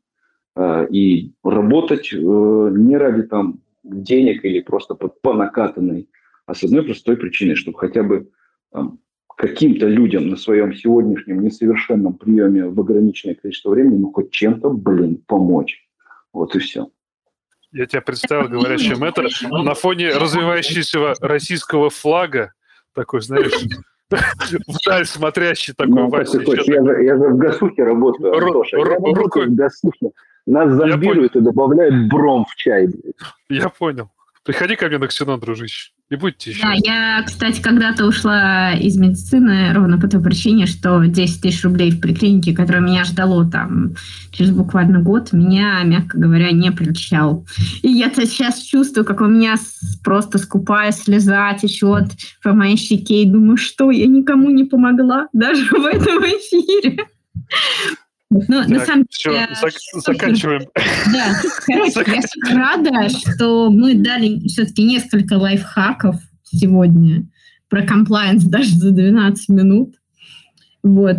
И рада, что если мы кому-то вообще помогли, и кто-то себе что-то усвоил за сегодня. Я надеюсь, что, ну, для меня, по крайней мере, я услышала довольно много интересных вещей, а, которые я буду теперь думать, как мне донести до бедных пациентов, которые каждый день мне пишут. С любовью.